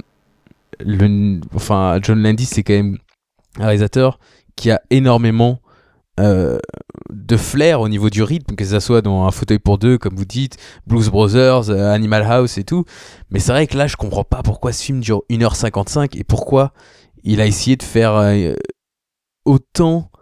Parce que je comprends, comprends pas le projet dans sa globalité. C'est-à-dire que je sais pas s'il veut qu'on s'intéresse à ces personnages parce que Michel Pfeiffer a une espèce de backstory de plus en plus euh, déprimante euh, quand on avance dans le film. Et il y a des moments où c'est ridicule, comme euh, le personnage de Bruce McGill, son frère qui est un sosie d'Elvis, ça c'est assez drôle. Mais il y a des moments où on se dit ah oui en fait ça se prend ultra au sérieux quoi. Genre son ex qui est retourné avec sa femme, qui est dans un lit d'hôpital, qui répond pas à ses appels. Et on est mais et je trouve que le film a parfois des, enfin des, énormes problèmes de rythme. Après moi comme vous l'avez dit, ce que je trouve impérial, et puis ça vient du réalisateur du euh, Lookout de Londres, c'est que moi je trouve que les... John Landis fait partie des rares, rares réalisateurs qui peuvent mélanger humour et sordide euh, sans se poser de questions. En fait, la, règle, c'est il faut pas se poser de questions, faut faire ça avec des couilles. Et là, il a énormément de couilles parce que voilà, euh, voir ces quatre euh, pauvres gars des services secrets ou de je sais pas quoi qui courent, qui cassent à chaque fois toutes les fenêtres, c'est absolument ridicule ce cliché des films d'espionnage où il faut casser les fenêtres pour passer d'un endroit à l'autre. Donc là, ils arrêtent pas de faire ça, même quand c'est des maisons, même quand c'est des restaurants. Mais qui, dans une même scène, peuvent tuer des gens. Il y a une fusillade à la fin assez glauque. Il y a un mec qui se, qui se fait exploser le crâne. Il y a du sang partout. Enfin voilà, il y a des trucs très très glauques. Et à côté de ça, c'est un film qui, comme Lionel l'a dit, euh, n'a quasiment aucun gros gag, mais a une atmosphère qui se veut en tout cas comique. Et je trouve que John Landis réussit ça de manière impériale, comme il le fait dans tous ses films. Il y a toujours, je trouve, le ton juste, parce que voilà, il a des couilles et il se pose pas de questions. Il se dit ce qui doit être drôle doit être drôle, ce qui doit être glauque doit être glauque, et ça marche dans ce film. Et je trouve les deux acteurs euh, principaux géniaux. Euh, Jeff Goldblum, j'ai vu quasiment tous ses films. Euh, je dis pas ça pour me la péter justement parce que euh, je suis passé par des nombreuses grosses bouses, mais euh, mais je trouve je le trouve génial dans ce film parce qu'il montre le côté un peu le côté un peu euh, comment dire passif euh, qui montre pas dans ses rôles plus extravagants comme euh, Puddle euh, ou euh, dans Jurassic Park etc Malcolm donc là on le voit un peu passif et je le trouve très j'aime beaucoup son jeu et Michelle Pfeiffer c'est vrai que c'est une actrice enfin j'ai pas envie d'insulter Jérôme mais c'est une actrice qui dans ma tête je l'aime pas mais à chaque fois que je la vois, je l'aime bien. C'est-à-dire que là récemment, je l'ai revue dans Stardust et je la trouve génialissime dans Stardust. Et, et donc euh, je la sous-estime en fait. Pourtant, elle a... Est-ce que tu- Attends, est-ce que tu as vu Suicide des Baker Boys? Oui, bien sûr. et, et là, tu. non? Bah, euh, non, c'est un film qui me fait, qui me, qui m'ennuie un Esprit- peu. qui- Oh putain. Esprit, faire- esprit rebelle, c'est pas mal ça. Ah non, non, ah non, non, Esprit Non, Rebelle, Rebelle, c'est une grosse aube. Euh, voilà. Suzy- La logique Suzy était bien. Baker Boys, non mais Suzy Baker Boys, moi c'est un de mes films préférés. Oui, je quoi. sais, c'est pour ça que je veux pas l'insulter. Non, mais j'aime bien, je trouve les acteurs euh, exceptionnels. C'est juste que personnellement, la- l'atmos- le, le, le sujet du film ne m'intéresse pas. Mais, Mais c'est un bon film. Dans Esprit rebelle, euh, la bande, la bande annonce, la bande euh, originale était bonne. Hein. Coolio. oui, arrête, d'accord, t'as Gangsta Paradise. mais Oh ça y est, non, arrêtez. mais tu te l'achètes sur iTunes et tu regardes pas le film, c'est bon. hein, Ah, c'est bon. ouais, c'est bon, quoi, Non, l'esprit rebelle, c'est une grosse bouse. euh, T'aimes pas Esprit rebelle, Jérôme? Comment ça se Ah, fait? je déteste ce film, je Ah. déteste ce film. C'est bien. Je déteste Coolio euh, pour l'avoir vu dans mais je, je l'ai pourtant vu dans Le Couvent et dans Chennai Strike Force et même là-dedans euh, il m'a pas réussi à me faire rire donc euh, non. Donc euh, voilà, je trouve euh, les deux acteurs euh, impériaux. Après, voilà, j'ai pas grand chose à dire. Ça dure 1h53. Honnêtement, euh, ça sert à rien de le voir. hein. Honnêtement, euh, vous loupez pas grand chose. c'est marrant de voir David Bowie rentrer un, pistolet dans la bouche de Jeff Goldblum. Mais dans sa durée, c'est tellement alambiqué qu'au bout d'un moment, ça fait mal à la tête. Et c'est le genre de comédie où on voit qu'on donne les pleins pouvoirs à John Landis et il fallait pas forcément lui donner les pleins pouvoirs parce que je pense qu'avec une demi-heure de moins, un meilleur rythme et euh, je sais pas si je dirais plus de gags, mais en tout cas avec un second montage euh, avec euh, 45 minutes en moins, ça aurait marché beaucoup mieux. Euh, mais voilà. Après, euh, c'est le film que j'ai préféré dans cette sélection. donc, Ouais. bon. Bon, la prochaine fois j'essaierai d'en faire une plus à tes goûts alors plus conforme à tes goûts. J'essaierai de réfléchir un peu mieux. hein. Ah non, mais c'est marrant aussi. euh, je m'attendais pas à ne rien aimer. hein. Bon, en tous les cas, bon voilà, bon, je vais pas revenir sur le film. Moi, c'est un, c'est un de mes films préférés de John Landis, donc voilà, je l'ai dit pourquoi. euh, Et je ne reviendrai pas dessus, euh, ni sur euh, l'édition DVD que vous pouvez trouver aussi pour pas très cher dans le fond du bac de votre magasin, de votre grande surface. hein. Donc, si vous fouillez et que vous tombez sur Série Nord pour une nuit blanche, il est encore temps de, de l'acheter si vous avez le courage. Mais moi j'en avais pas. entendu parler en fait hein, du, du titre. hein. C'est pour ça que je m'attendais à un, un bon film en fait. Hein. Ouais. Parce que je le connaissais de nom ce film. Je me dis tiens, ça, c'est un film un peu cla- un classique quoi. Ouh là là. C'est vrai que quand j'ai vu le résultat, euh, waouh. Pas bon. Et bien voilà, ainsi s'achève, euh, si vous le voulez bien. Bien sûr, est-ce que je peux euh, recommander des films aussi? Ah, mais oui, oui, oui. Donc oui, si oui, vous voulez sûr, des- une euh, sélection alternative à ce qu'on a fait, je vais vous donner des bons films au lieu de regarder tout, ce- de tout ce qu'on a parlé. Donc regardez Le Loup-garou de Londres, Candyman, The Descent et After Hours. Ou sinon, faites-vous chier à regarder ces quatre films de merde. je plaisante bien sûr. Je suis très content que Jérôme m'ait invité. euh, je ne fais pas exprès d'être Et insupportable. moi, eh, The Descent, euh, attends, The Descent, je l'avais proposé pour, euh, je l'avais proposé pour l'émission The Descent là. Mais Oui, c'est oui, tout à fait. Oui, mais il c'est a, trop il a- connu, c'est- il a- Voilà, bon, c'est ça. trop Ouais, connu. c'est ça. euh. Oh. C'est exactement ça. Non, non, mais c'est c'est vrai, c'est exactement ça. À la rigueur, tu m'aurais dit The Cave euh, Ah, avec euh, Piper Perabo, je je Oh rigole. Je rigole, je rigole. Mais le mec Ah, est enfermé dans ses propres références que personne ne comprend quand même. Parce que c'est des références, faut que j'aille sur Wikipédia taper Piper Perabo pour comprendre de quoi il vient de parler quoi. Non, mais c'est une grosse merde, va pas chercher. Non mais en plus je vois ce que c'est pas avec euh, Kao Maurice Lauser aussi. Euh, si, si, tout à Ah, fait. ok, je vois très bien ce que c'est, c'est une grosse merde. Oh, Collizer, c'est toujours sympa. Je vois très bien l'affiche en plus, avec un gros poisson dans l'eau. euh, qui est- ouais. Non, mais la prochaine fois, je vous ferai. euh, Non la prochaine fois c'est euh, c'est nous, on va t'imposer des films, tu vois. Ah non, mais non, mais non, mais Ça, un jeu, Truffaut, un Godard, ça va te calmer tout de suite. Mais non, mais non, le but du jeu, c'est justement de vous imposer. Ah, par contre, si tu veux faire dans le classique, éventuellement, on- oui, pourquoi pas, on pourrait essayer de tenter quelque chose d'intéressant. J'ai des idées déjà là-dessus. Bon, en tous les cas, merci à vous deux. Et puis, euh, on en refera certainement un ensemble, d'ailleurs, je pense, ce serait marrant que, que l'on puisse en faire ensemble à nouveau. Et puis. euh, Bah merci à toi. puis- Ben non, mais y a pas de, pas Moi de je me permets de te remercier, je sais pas ce que euh, Lionel... euh, Merci, je sais Jérôme, que Lionel ouais. n'est pas très reconnaissant, mais moi je suis reconnaissant. tout merci à vous les gars. euh, à la prochaine. hein. Ce sera un plaisir. Oh le mec quand Eh ben, en déprimé. Alors, alors je, je rappelle à nouveau, donc euh, Thibaut euh, du. Oui, ma biographie, euh, ma biographie est en vente. Ça s'appelle euh, Toute ma vie en 40 pages. Toute ma vie euh, sur Any Given Film, où il traite tout le monde de connard, ainsi que euh, les gens de Podsac, où il aime bien se foutre de ma gueule aussi, en parlant de ma mauvaise foi. Ah bah, euh, là, je l'ai eu, euh, je l'ai eu En euh, direct. de- au, pro- au premier degré, là, de face. c'est eh, c'est pas Any Given Movies plutôt? C'est Any Given Film. Il y a un mec d'instant instant critique là, une fois qui avait fait une vanne là-dessus. Je sais pas, je connais pas Instant Critique, ils Moi non plus, je sais pas qui c'est. C'est qui hein, Non, je plaisante. Euh, donc euh, voilà, Any Given Film. Donc euh, pour ton pseudo Twitter, pour ceux qui veulent te suivre. euh, Non, je ne me suivez pas sur Twitter, ça sert à rien. non, Oh, mais bah, bon, bah, Non mais je, moi je recommande euh, aller sur Any Given Film hein, s'il y a des excellents podcasts. hein. Non mais sans rire. Et Merci Elion euh, Film. euh, donc là récemment, ouais, ouais. euh, Non, commentaire audio bien. de la course jouet, voilà un grand moment. Exactement. Ouais, sauf je là, je- ouais, crois que ça perd toute crédibilité là. non non mais dessus, allez-y dessus. C'est vrai qu'il y a, c'est un site qui est vraiment très fourni en plus. Il y a vraiment Et puis il y a des régulièrement interviews aussi. Ouais, ouais, Interviews c'est du excellent. réalisateur de Mirage, euh, excellente euh, initiative. C'est excellent, euh, je recommande. hein. Allez. Ouais, Voilà. ouais, ouais. Et puis, euh, puis Lionel, Lionel donc Ouais, notre écrivain. déjà. Ouais ouais. Voilà. Donc euh, lui aussi, toi aussi, t'es sur, euh, t'es sur Twitter. Ouais, ouais, vous ouais, puis vous tapez sur Lionel Camille sur Google, vous arrivez sur mon livre, j'ai mon blog. Voilà. Et ben voilà. voilà. Ah, le mec Ben, on mettra de toute façon les liens euh, sur notre sur le, le- le- l'article Podsac que fera d'ailleurs Fred euh, et je le remercie par avance. euh, Il fera un En bel fait, tu fais travailler les gars de Podsac sur ton propre podcast. Non, non, non. En fait, euh, on a tout réuni sur euh, Podsac et au final, on, on s'est tourné maintenant vers le podcast Podsac euh, avec les thématiques ou sur les grosses sorties.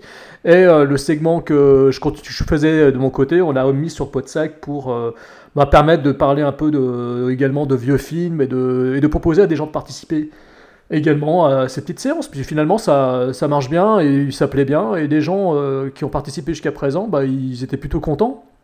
Et donc moi je trouve ça cool, ça permet de, de parler de trucs euh, qu'on a oubliés, de films dont on a plus parlé depuis longtemps, et que voilà, puis ça permet en même temps de, des fois de découvrir de nouveaux trucs et de, et de se marrer, de se fighter euh, sur, tout ça quoi. Donc, euh, donc voilà. Et donc n'hésitez pas à, participer, à candidater, et puis de toute façon Lionel et Thibaut euh, seront euh, des récurrents de cette, euh, de cette mission, j'espère. Merci, Et euh, donc, euh, ah, ça serait un plaisir, ouais. ouais. Ouais, malheureusement, je suis un peu trop conciliant, donc je vais accepter tous les films que tu me donnes. Cet épisode ne me servira pas du tout de leçon. Eh ben, moi, ça sera avec grand plaisir. Mais écoutez, la prochaine fois, je vous donnerai une sélection aux petits oignons, c'est promis. C'est promis. Non, mais on aurait pu avoir The Descent, Dog Soldiers, et je sais plus trop quoi, et on s'est retrouvé avec. euh, hein, bon.